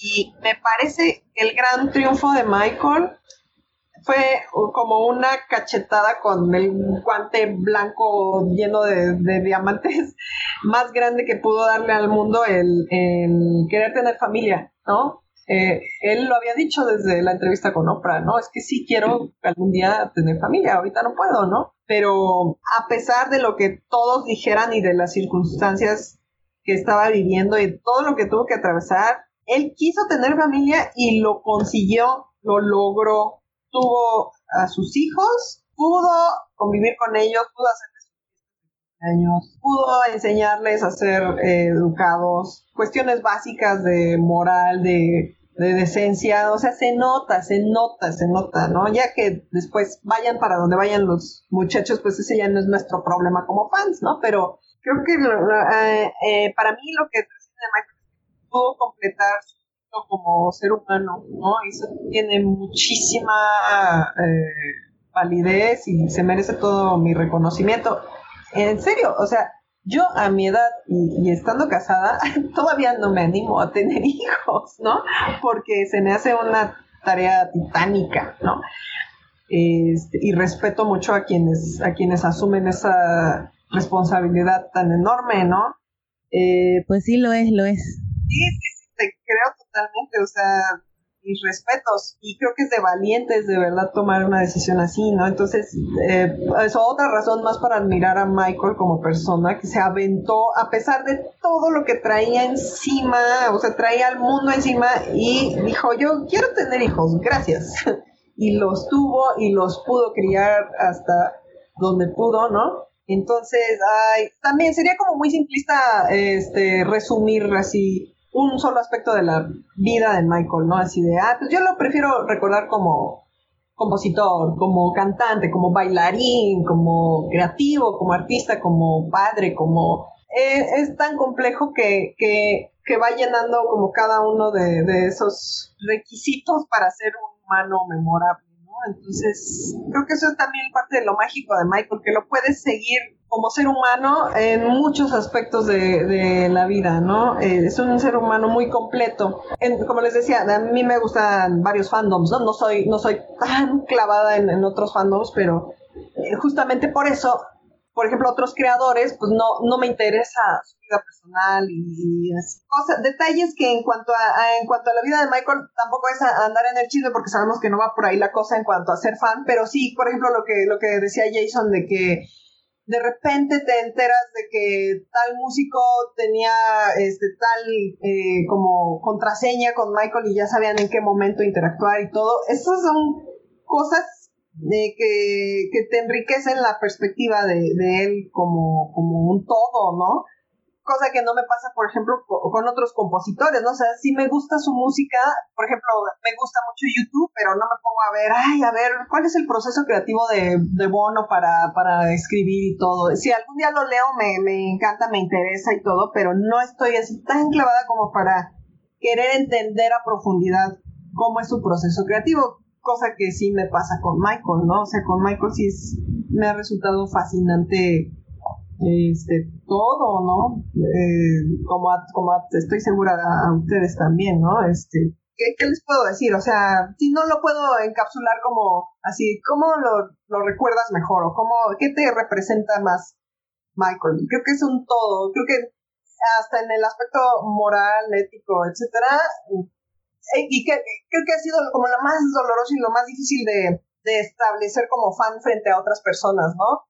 Si yo creo en él como un ser humano completo, no solo estoy por moda y le disculpo que haya tenido tal o cual error, ¿no? O sea, aceptas todo el paquete, ¿no? Y esa es, esa es la, también parte de la magia de los fans de Michael, que lo aceptas. Es difícil. Sí. Es duro, nosotras sufrimos. Sí, sí, sí, sí, cómo no. Sufrimos. Y él lo sabía, ¿no? Creo que también eso es lo bonito que siempre que tuvo oportunidad dijo, sé que tengo fans allá afuera que, que están rezando por mí, que están pasando por lo que yo estoy pasando y les agradezco, ¿no? Y creo que eso es también importantísimo, ¿no? Un amor muy correspondido. Sí. Lo dijiste bien, un amor bien correspondido, eso me gustó. With the love. Sí, ¿verdad? Queda de título. Ah, qué bonito. Sí. Si, si pudieras, así como nos dijiste que estás entre la decisión de Bad y Dangerous, tu álbum favorito, ¿quiénes te pelearían el, el título de video favorito? Ay. bueno, pues como les decía, Black fue una gran influencia en su momento, ¿no? Este, por, por cómo se dio, que fue un estreno mundial, etcétera. Tiene una vibra muy especial. Híjole, es, mu- híjole, es muy difícil escoger. es muy difícil escoger. Este, The Way You Make Me Feel también me, me impactó mucho cuando salió. Es que eh, era magia con el cuerpo, ¿no? Bad, también Bad fue maravilloso. También salió en siempre el domingo. Tenían todas las exclusivas. Sí, tenía, Raúl Velasco tenía todas las exclusivas en México de los videos de Michael. Thriller, qué decir, ¿no? Ay, chicos, no, me la ponen demasiado difícil. Es que sí, es, es muy difícil, es muy difícil, ¿no? Déjenmelo de tarea. Se los Ándale, tu top, tu top 3, para que no sea tan difícil. Ok, top 3. ok, perfecto. sí. Incluso las coreografías que no tuvieron video, ¿no? O sea, Dangerous es, es una de las mejores coreografías que vi en mi vida, ¿no? Este, sí, sí, sí, es muy difícil de escoger, de verdad. Qué horror. Oye, ¿y a ti qué te parece, cómo te parece, eh, volviendo a lo de la actuación, cómo te parece Michael como actor? Ya ves que hay toda esta otra pasión que él tuvo que no, que nunca, y que ahora Tony Arias hizo este libro que le está yendo afortunadamente muy bien, que es Magia en Movimiento, para analizar toda esa parte del cine que tristemente para él se quedó siempre trunca y, y se quedó en proyectos que no se concretaban, que era casi como una maldición, parecía que estaba salado y, y- y- y- Estaba y no- y llegaba a término. Y, pero era algo que él tenía muy consciente. Y por ejemplo, lo decía Isabel Petillán también, que, que ella le llamaba mucho la atención, como él decía, antes que músico, él decía que era un actor. Y yo no había cachado eso. Y ahora que estaba viendo otra vez la entrevista esa de, de Geraldo, que la amo esa entrevista, y él habla acerca, lo primero que pone es la actuación y, la, y las películas y todo, o sea, era como realmente su, lo que tenía más, eh, eh, que justo porque no se podía realizar, yo creo que era lo que tenía tan en la cabeza, pero lo que sí Él se a- presentaba como actor primero, sí. sí, ajá, Actor, músico. ujú. actor, músico, exacto. ajá. Pues sí, es que, bueno, desde su influencia con, con Fred Astaire también era, aparte de bailarín, actor, creo que es válido también que se viera Michael a sí mismo como un actor, porque eh, efectivamente, como, como acabamos de, platicar hace unos momentos, sí estaba desempeñando un papel permanentemente, ¿no? Único, porque igual nadie ha podido igualar ese, ese tipo de, pues, de personalidad. Eh, sin embargo, eso no quiere decir que fuera una personalidad falsa, ¿no? Eh, algo que tiene la, la actuación es que tiene que estar basada en una autenticidad, si no se siente fingida, ¿no? En, doblaje, en, teatro, en cine, este, desde que no, lo sientes cuando lo estás diciendo, se nota algo en el, en el ser humano, en, el, en tu interior, te dices que eso se oye falso, que no lo estás diciendo verdad, con autenticidad. Sin embargo, sí eh, considero que debido a su eh, dedicación del 99% a su música y a su arte y a su perfeccionamiento como entertainer, este, bailarín, cantante, músico, no pudo abarcar y no sé quién se hubiera como animado a, darle clases de actuación, ¿no? A, Michael, ¿no? Este, yo creo que para él era muy difícil acceder a todo este tipo de cosas. Incluso yo decía, bueno, si se sentía tan deprimido en los últimos años de su vida, etcétera, ¿por qué no recurrir a un, a un este, experto en salud mental? No podía, porque iba a salir algún HDP que iba a regar todos sus secretos, ¿no? No podía, estaba todo. De hecho, así ha sido. Sí, sí, sí, entonces no podía. Todos sus secretos están regados. Sí, qué horror. Entonces, también supongo que era difícil para él como confiar en alguien para que enseñara propiamente a actuar. Yo no soy una experta en actuación, este, como les platiqué, eh, me he preparado durante mm, ahorita ya más de 10 años para, para desempeñar el trabajo actoral que desempeño. Sin embargo, creo que tengo el criterio como para ver que sí necesitaba ciertos parámetros, Michael, para saber de dónde a dónde, ¿no? En Ghosts es, es donde más se puede notar. Eh, tiene de repente como esas fugas, ¿no? De personalidad o, o excesitos, así, excesos de, de cómo era él y cómo quería ser visto cuando actúa de él, curiosamente, ¿no? Se, oye, se, se siente un poco este, eh, exagerado, un poquito sobreactuado. No, no que eso no sea encantador, porque para mí es encantador verlo en Ghosts, ¿no? Este, verlo sonreír, verlo hacer gestos. Qué padre, ¿no? Qué bonito. Verlo respirando, ya nomás eso. Ya, con, eso, ya. ya nos ganó. Pero también es un grandioso mérito el que haya hecho al, al sheriff, ¿no? Este, al alcalde. Sí, o sea, igual que mi marido lo vio, dije, a ver, ¿reconoces a ese actor? Y me dijo, es como que se me hace familiar, pero no sé quién es. Y ya luego se enteraba de que era Michael, ¿no? Eso está maravilloso porque con máscaras, Michael podía sacar otra cosa, ¿no? Y eso no es raro en la actuación. Hay un actor que ahorita me fascina, que se llama Chris Parnell. Ah, sí, siempre estás tuiteando de él. Lo adoro. bueno, él también ha dicho que él, él se ha sentido muy cómodo cuando estudiaba actuación utilizando máscaras. Sentía que salía otra personalidad de él, ¿no? Este, entonces, a veces nos vemos limitados por nuestro propio aspecto físico y nuestras características o cualidades físicas, pero este, cuando Michael descubrió los, los disfraces, pues sí, sí, es una expertise también en, desarrollar otro tipo de personalidad. Es muy triste que no tenga suficiente mérito en papel, ¿no? Eh, porque eh, les apuesto que quienes no son fans de Michael no tienen idea de que Michael actuó como, como un señor gordo, blanco, bailando en, un video, o sea, no saben, no saben, pero si la gente viera que realmente podía hacer eso, sí dirías, wow, qué buen actor, ¿no? También pienso que cada actor, hay muy pocos actores también que se pueden eh, especializar en varios tipos de, personalidades, ¿no? Un ejemplo podría ser Meryl Streep. A mí no se me hace en absoluto mala actriz, ¿no? Yo creo que sería muy tonto de mi parte decir, Meryl Streep como que le falla aquí y allá, porque te verías muy Trump. Te verías muy Trump. ha hecho tantos personajes distintos en su vida y todos saben tan bien que de verdad es una actriz súper versátil. Sí se merece tantas nominaciones que ha tenido durante décadas al, al Oscar, ¿no? creo que es la mujer más nominada al Oscar en la vida, ¿no? Este, eso es versatilidad, ¿no?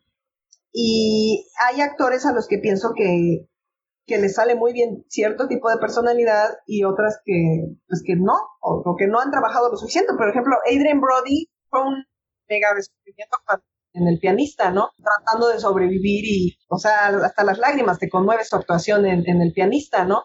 Pero luego lo ves en Alien y, algo te, remite a, que es, es algo chafa, ¿no? Entonces, pienso que Michael, de haber podido tener una preparación actoral mucho más extensa, hubiera podido explorar cosas muy interesantes como el, como el sheriff del video de Ghost. De verdad, o sea, sin necesidad de que bailara, o que hubiera permanecido en el mismo personaje, dices que esta es otra persona, ¿no? Y además se nota el, que quiere eh, reflejar el odio que sentía de, de, la gente, ¿no? De quienes lo juzgaban, en cómo maneja la voz también. Es, eh, es así, una voz apretada de laringe que, le dice freak, ¿no? Así, todo el odio contenido, ¿no? Este, entonces, es una gran eh, muestra de que Michael sí podía, sí podía actuar, no de él, pero sí podía actuar, ¿no? Y, y, creo que hubiera llegado más lejos de habérselo propuesto y, de, y si el mundo se lo hubiera permitido, realmente. Pero era muy difícil que se lo permitiera, la verdad. Sí, sobre todo eso. Sí. ¿No viste las imágenes, las imágenes de Ghost que salieron hace poco que filtró esta Shanna Mangatar? En donde Michael está diciéndoles de qué se van a morir el huevo quien los puso, eh, pero está no en el personaje del alcalde, sino en el personaje del maestro. Wow. Pero maldice y, está encolerizado. Te, te, te, pasamos el link para que lo veas. Es como para que lo veas. Por favor. Pero eh, eso es Queremos saber tu, tu reacción a, a ese video. Wow, o sea, o según lo que cuenta Shanna Mangatal es que eso fue de la primera etapa cuando estaban grabando en el 93 lo que iba a ser para los Adams. Y que era cuando recién acaba de salir lo de la acusación de Chandler. Sí. ¿Por qué no lo no lo no se lo pones para ver la, la reacción? Ah, sí, Porque sí. dura un minuto nada más. Uh -huh. Sí, sí. Ay, qué padre. Wow, no, pues qué impresión, ¿eh? Qué impresión de verdad. A ver, veamos. Ay, wow, wow, wow, a ver, a ver. Ay, Dios mío. Esto es un poco. genial. Qué padre, está genial, está genial. Estaba un poquito enojado. Sí, ¿no? Está padrísimo porque se ve que está dando todo para, para llegar, ¿no? Eh, wow, no, está increíble, está impresionante, de verdad. Y sí se nota mucho de ese enojo en, en, en Ghosts, en el, en el material final, ¿no? Este, y como les digo, como siento con un poquito más de dirección, eh, hubiera, hubiera sido algo así muy notable, muy genial. Eh, desgraciadamente, o sea, Hollywood ya tenía estereotipado a Michael, ¿no? Sí, se, ve que podía llegar a, a distancias a las que, en, la, en las que no lo habíamos visto, ¿no? Y como creativo jugaba. O sea, eso lo podemos oír desde Off the Wall, ¿no? Desde la canción de Off the Wall que hace esa risita como de duendecito y todo. Jugaba, le gustaba jugar, ¿no? Es parte básica de ser un actor. Wow, pues sí, yo creo que hubiera podido lograr mucho, ¿no? Pero sí le faltaba esa dirección. Pienso que siempre necesitas una dirección para enfocar y para mandar tu mensaje lo, lo más directo posible a la mayor cantidad de, de público, ¿no? Porque mucha gente si, si ve esto, también quienes no son fans, pues sí podrían decir, ay, pobre, estaba muy histérico, ¿no? Por ejemplo, en lugar de tomarlo desde la perspectiva artística, ¿no? Entonces, por eso es necesario un poquito de dirección para medir esa energía eh, visceral y darle una forma más coincidente con, con lo que con lo que el público en general piensa que es una reacción de enojo, ¿no? Por ejemplo, ¿no? Porque esta está muy arriba, está muy botada, ¿no? De hecho, incluso se le ven un poquito húmedos los ojos porque realmente está dando todo, sí. ¿no? Sí. Está furioso. Sí, sí, sí, cómo no, cómo no. Pero lo está dando todo y creo que eso es la mejor característica de un actor. Que a, aparte de la técnica que use y la preparación de la experiencia, es tanto ¿no? También por eso adoro a, a, Naomi Watts, ¿no? Porque la señora puede llegar así a esos extremos, ¿no? Pero también va gradualmente, ¿no? De repente ver explotar así a Michael sí es, es como un, un, un shock, ¿no? De repente. Sí, más que no, no estábamos acostumbrados, por sí. eso es. Ojalá algún día salga todo ese material, ¿no? De, el original del 93.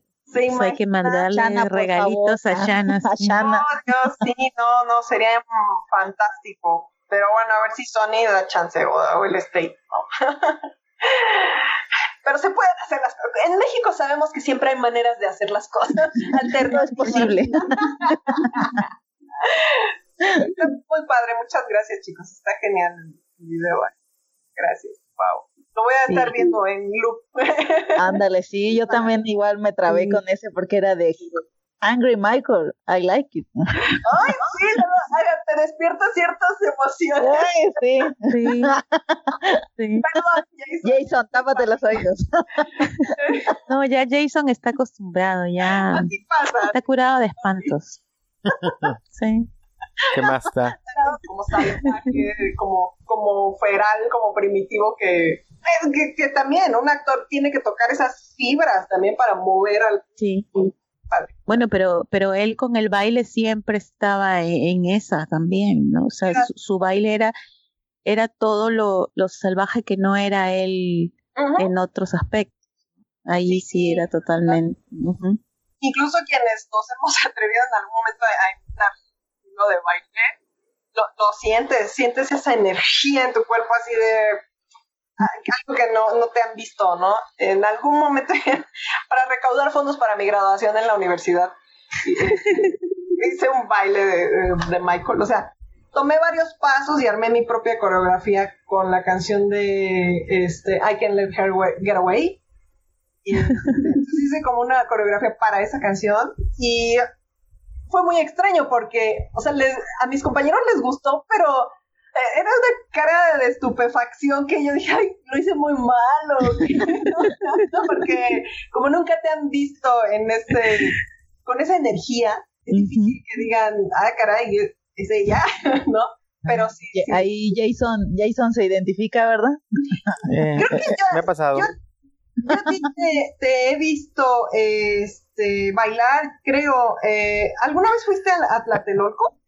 Ay, yo no vivo en el DF. Ah, caray, no, perdóname. Estoy en Houston. de, de visita o algo así, ¿no?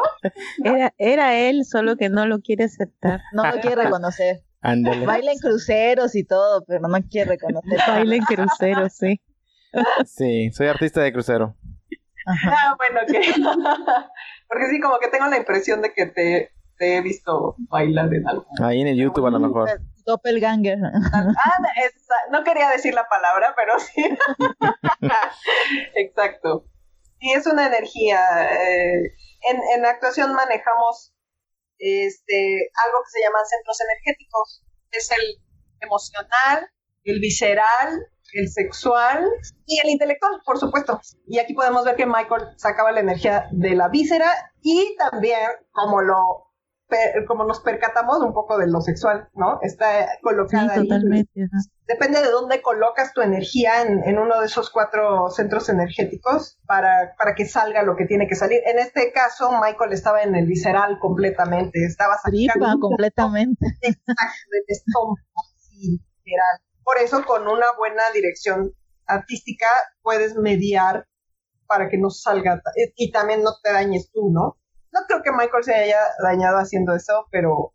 eh, Al contrario, yo creo que fue más bien catártico. catártico, sí, sí, efectivamente, efectivamente. Sí, sí, sí.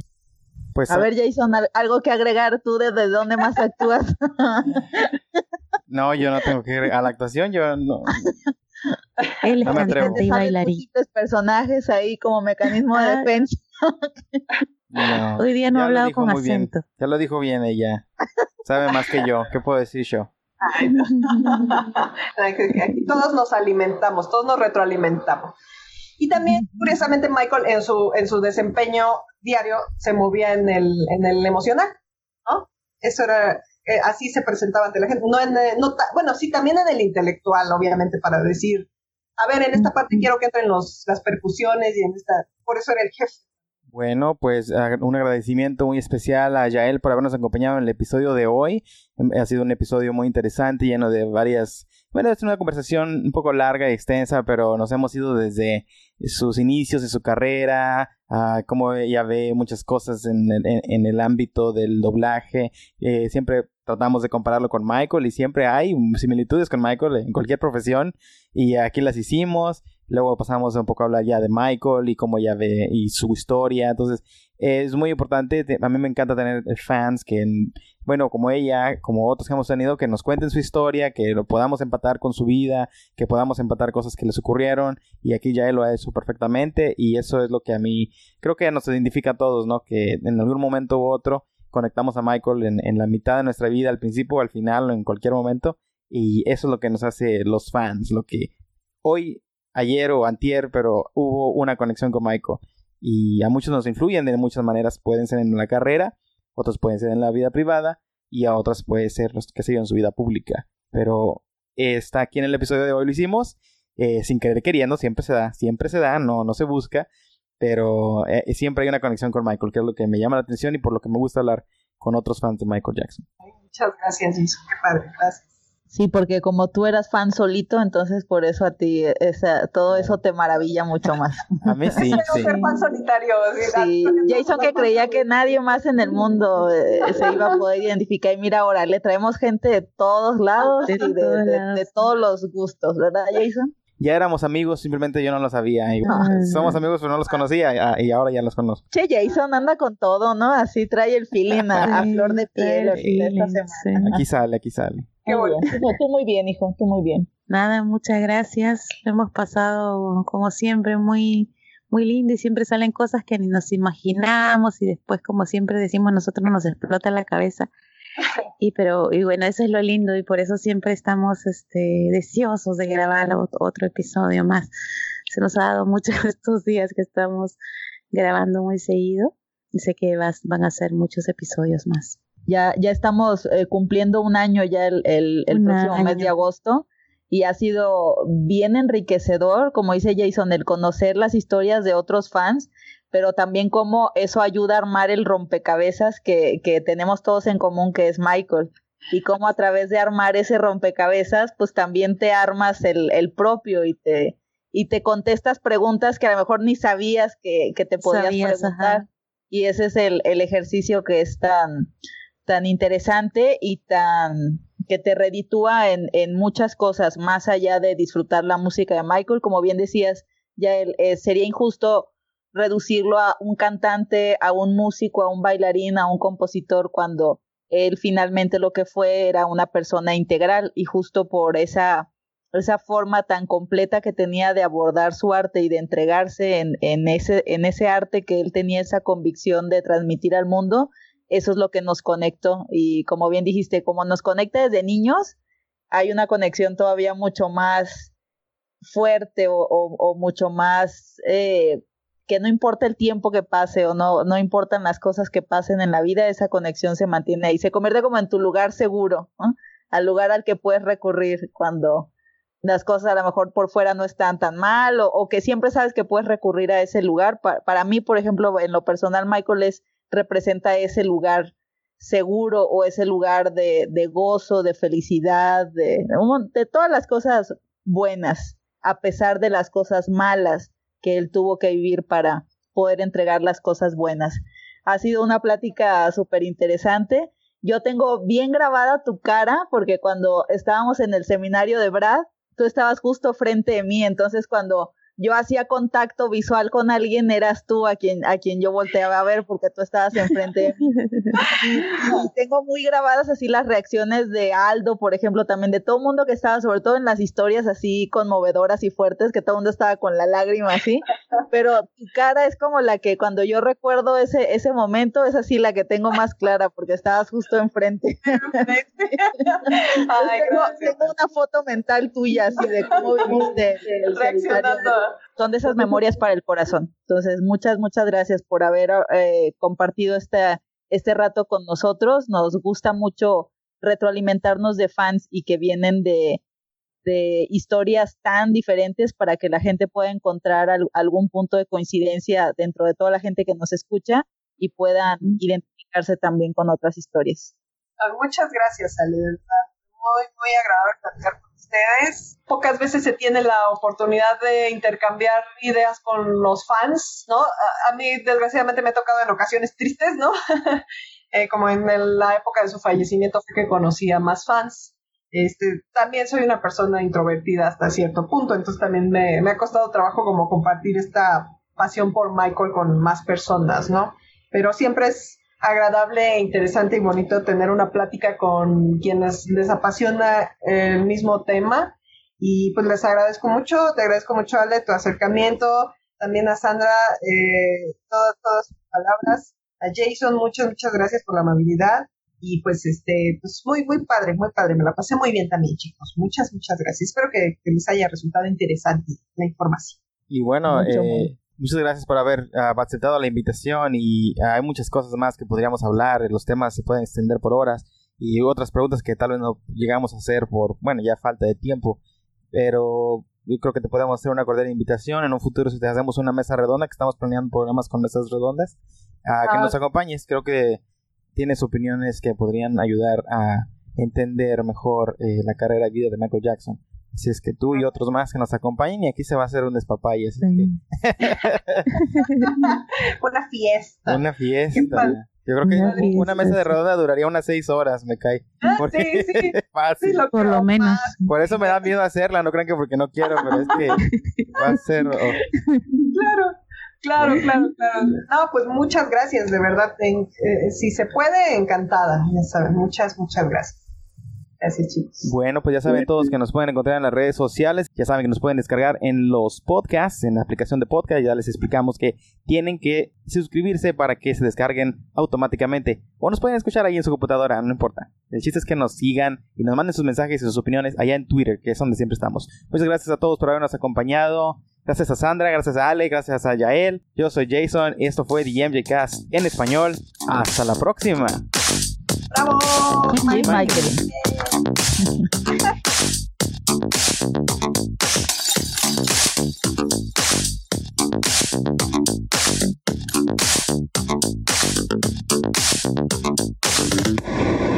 Y, podemos poner tu contacto de Twitter, ¿sería? Ah, sí, por favor, por favor, porque es la red en la que estoy ahorita. Sí, sí, Ajá, sí, sí. eso es para usar tu contacto de Twitter y ponerlo ahí en las en las notas. Sí. Y pues este episodio estaría saliendo como en como en tres agosto. semanas, ¿no? Para Ya va a ser en agosto, Sí, tres semanas. estoy ¿Se seguro. Sí, va, va a ser para del el año. cumpleaños de Michael? Creo que Sí. no sé. Ajá, pero ahorita vamos a ver cómo cómo se acomoda toda la dinámica con con la con la bebé que va a llegar. Entonces, mientras Ah. ya tenemos eh, dos episodios en eh, ya preparados para que no no dejemos de estar saliendo cada dos semanas. Perfecto. Y Ah. de hecho esa es el último, la última grabación antes de que, de que nazca la huerquilla. Así Ah. de que se vaya de que se vaya a parir Jason. Ya, ya la próxima, ya, ya seré papá. Sí. Eh, Próxima Oye, pues de hecho cuando salga el de Mauricio ya va a haber este ya va a estar la bebé. Ya ¿no? va a haber. Cuando salga sí, pero de, grabar yo soy sí soltero, ya. ya Ah, es, soltero. Ah, caray. Sí. es el último. Ya dijo. Así es. Y ya no.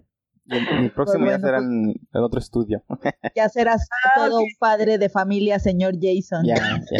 Ah, Con ojeras, van a dar, eh, Horrible. qué padre, qué padre. Muy bien. Bien. Sí. Felicidades nuevamente.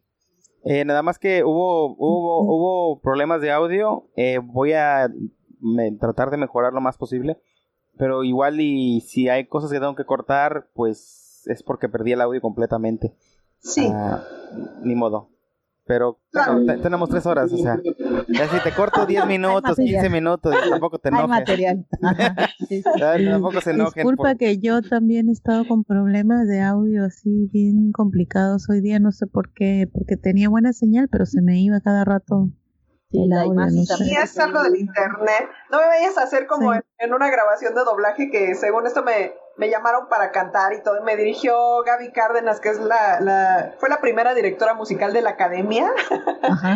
este, para cantar ahí una caricatura para niños. Y ya cuando la pasaron en la tele yo bien emocionada, así de, ay, voy a salir cantando. Y pusieron la voz de ella. así de, vamos a entrevistar a Yael. Y, y Pero la doblamos, hicimos doblaje. Más no me vayas a hacer eso. La No. doblamos, ¿no? Siempre No. ya No, hemos doblado a otra no. gente, claro. Igual y sí, ¿eh? Si tengo que.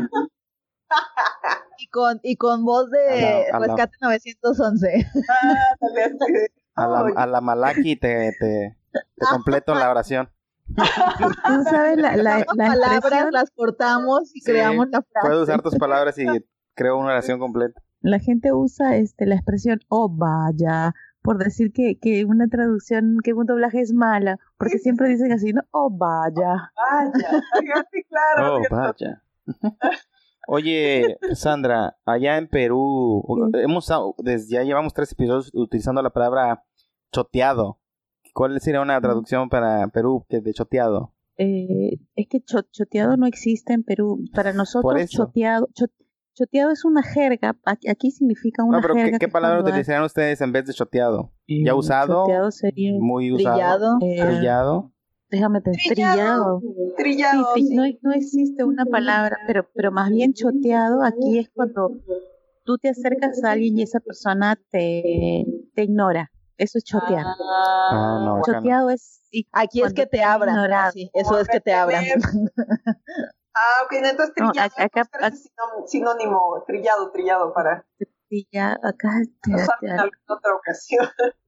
una No, es que ya llevamos tres episodios diciendo que esa canción está choteada. Choteado. Y choteado, eh, nos escuchan en toda Latinoamérica, entonces habrá otros países que no sepan qué significa.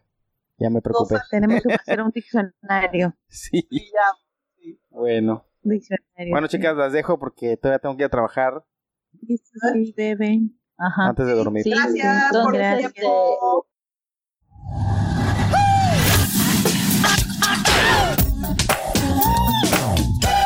The MJ Cast.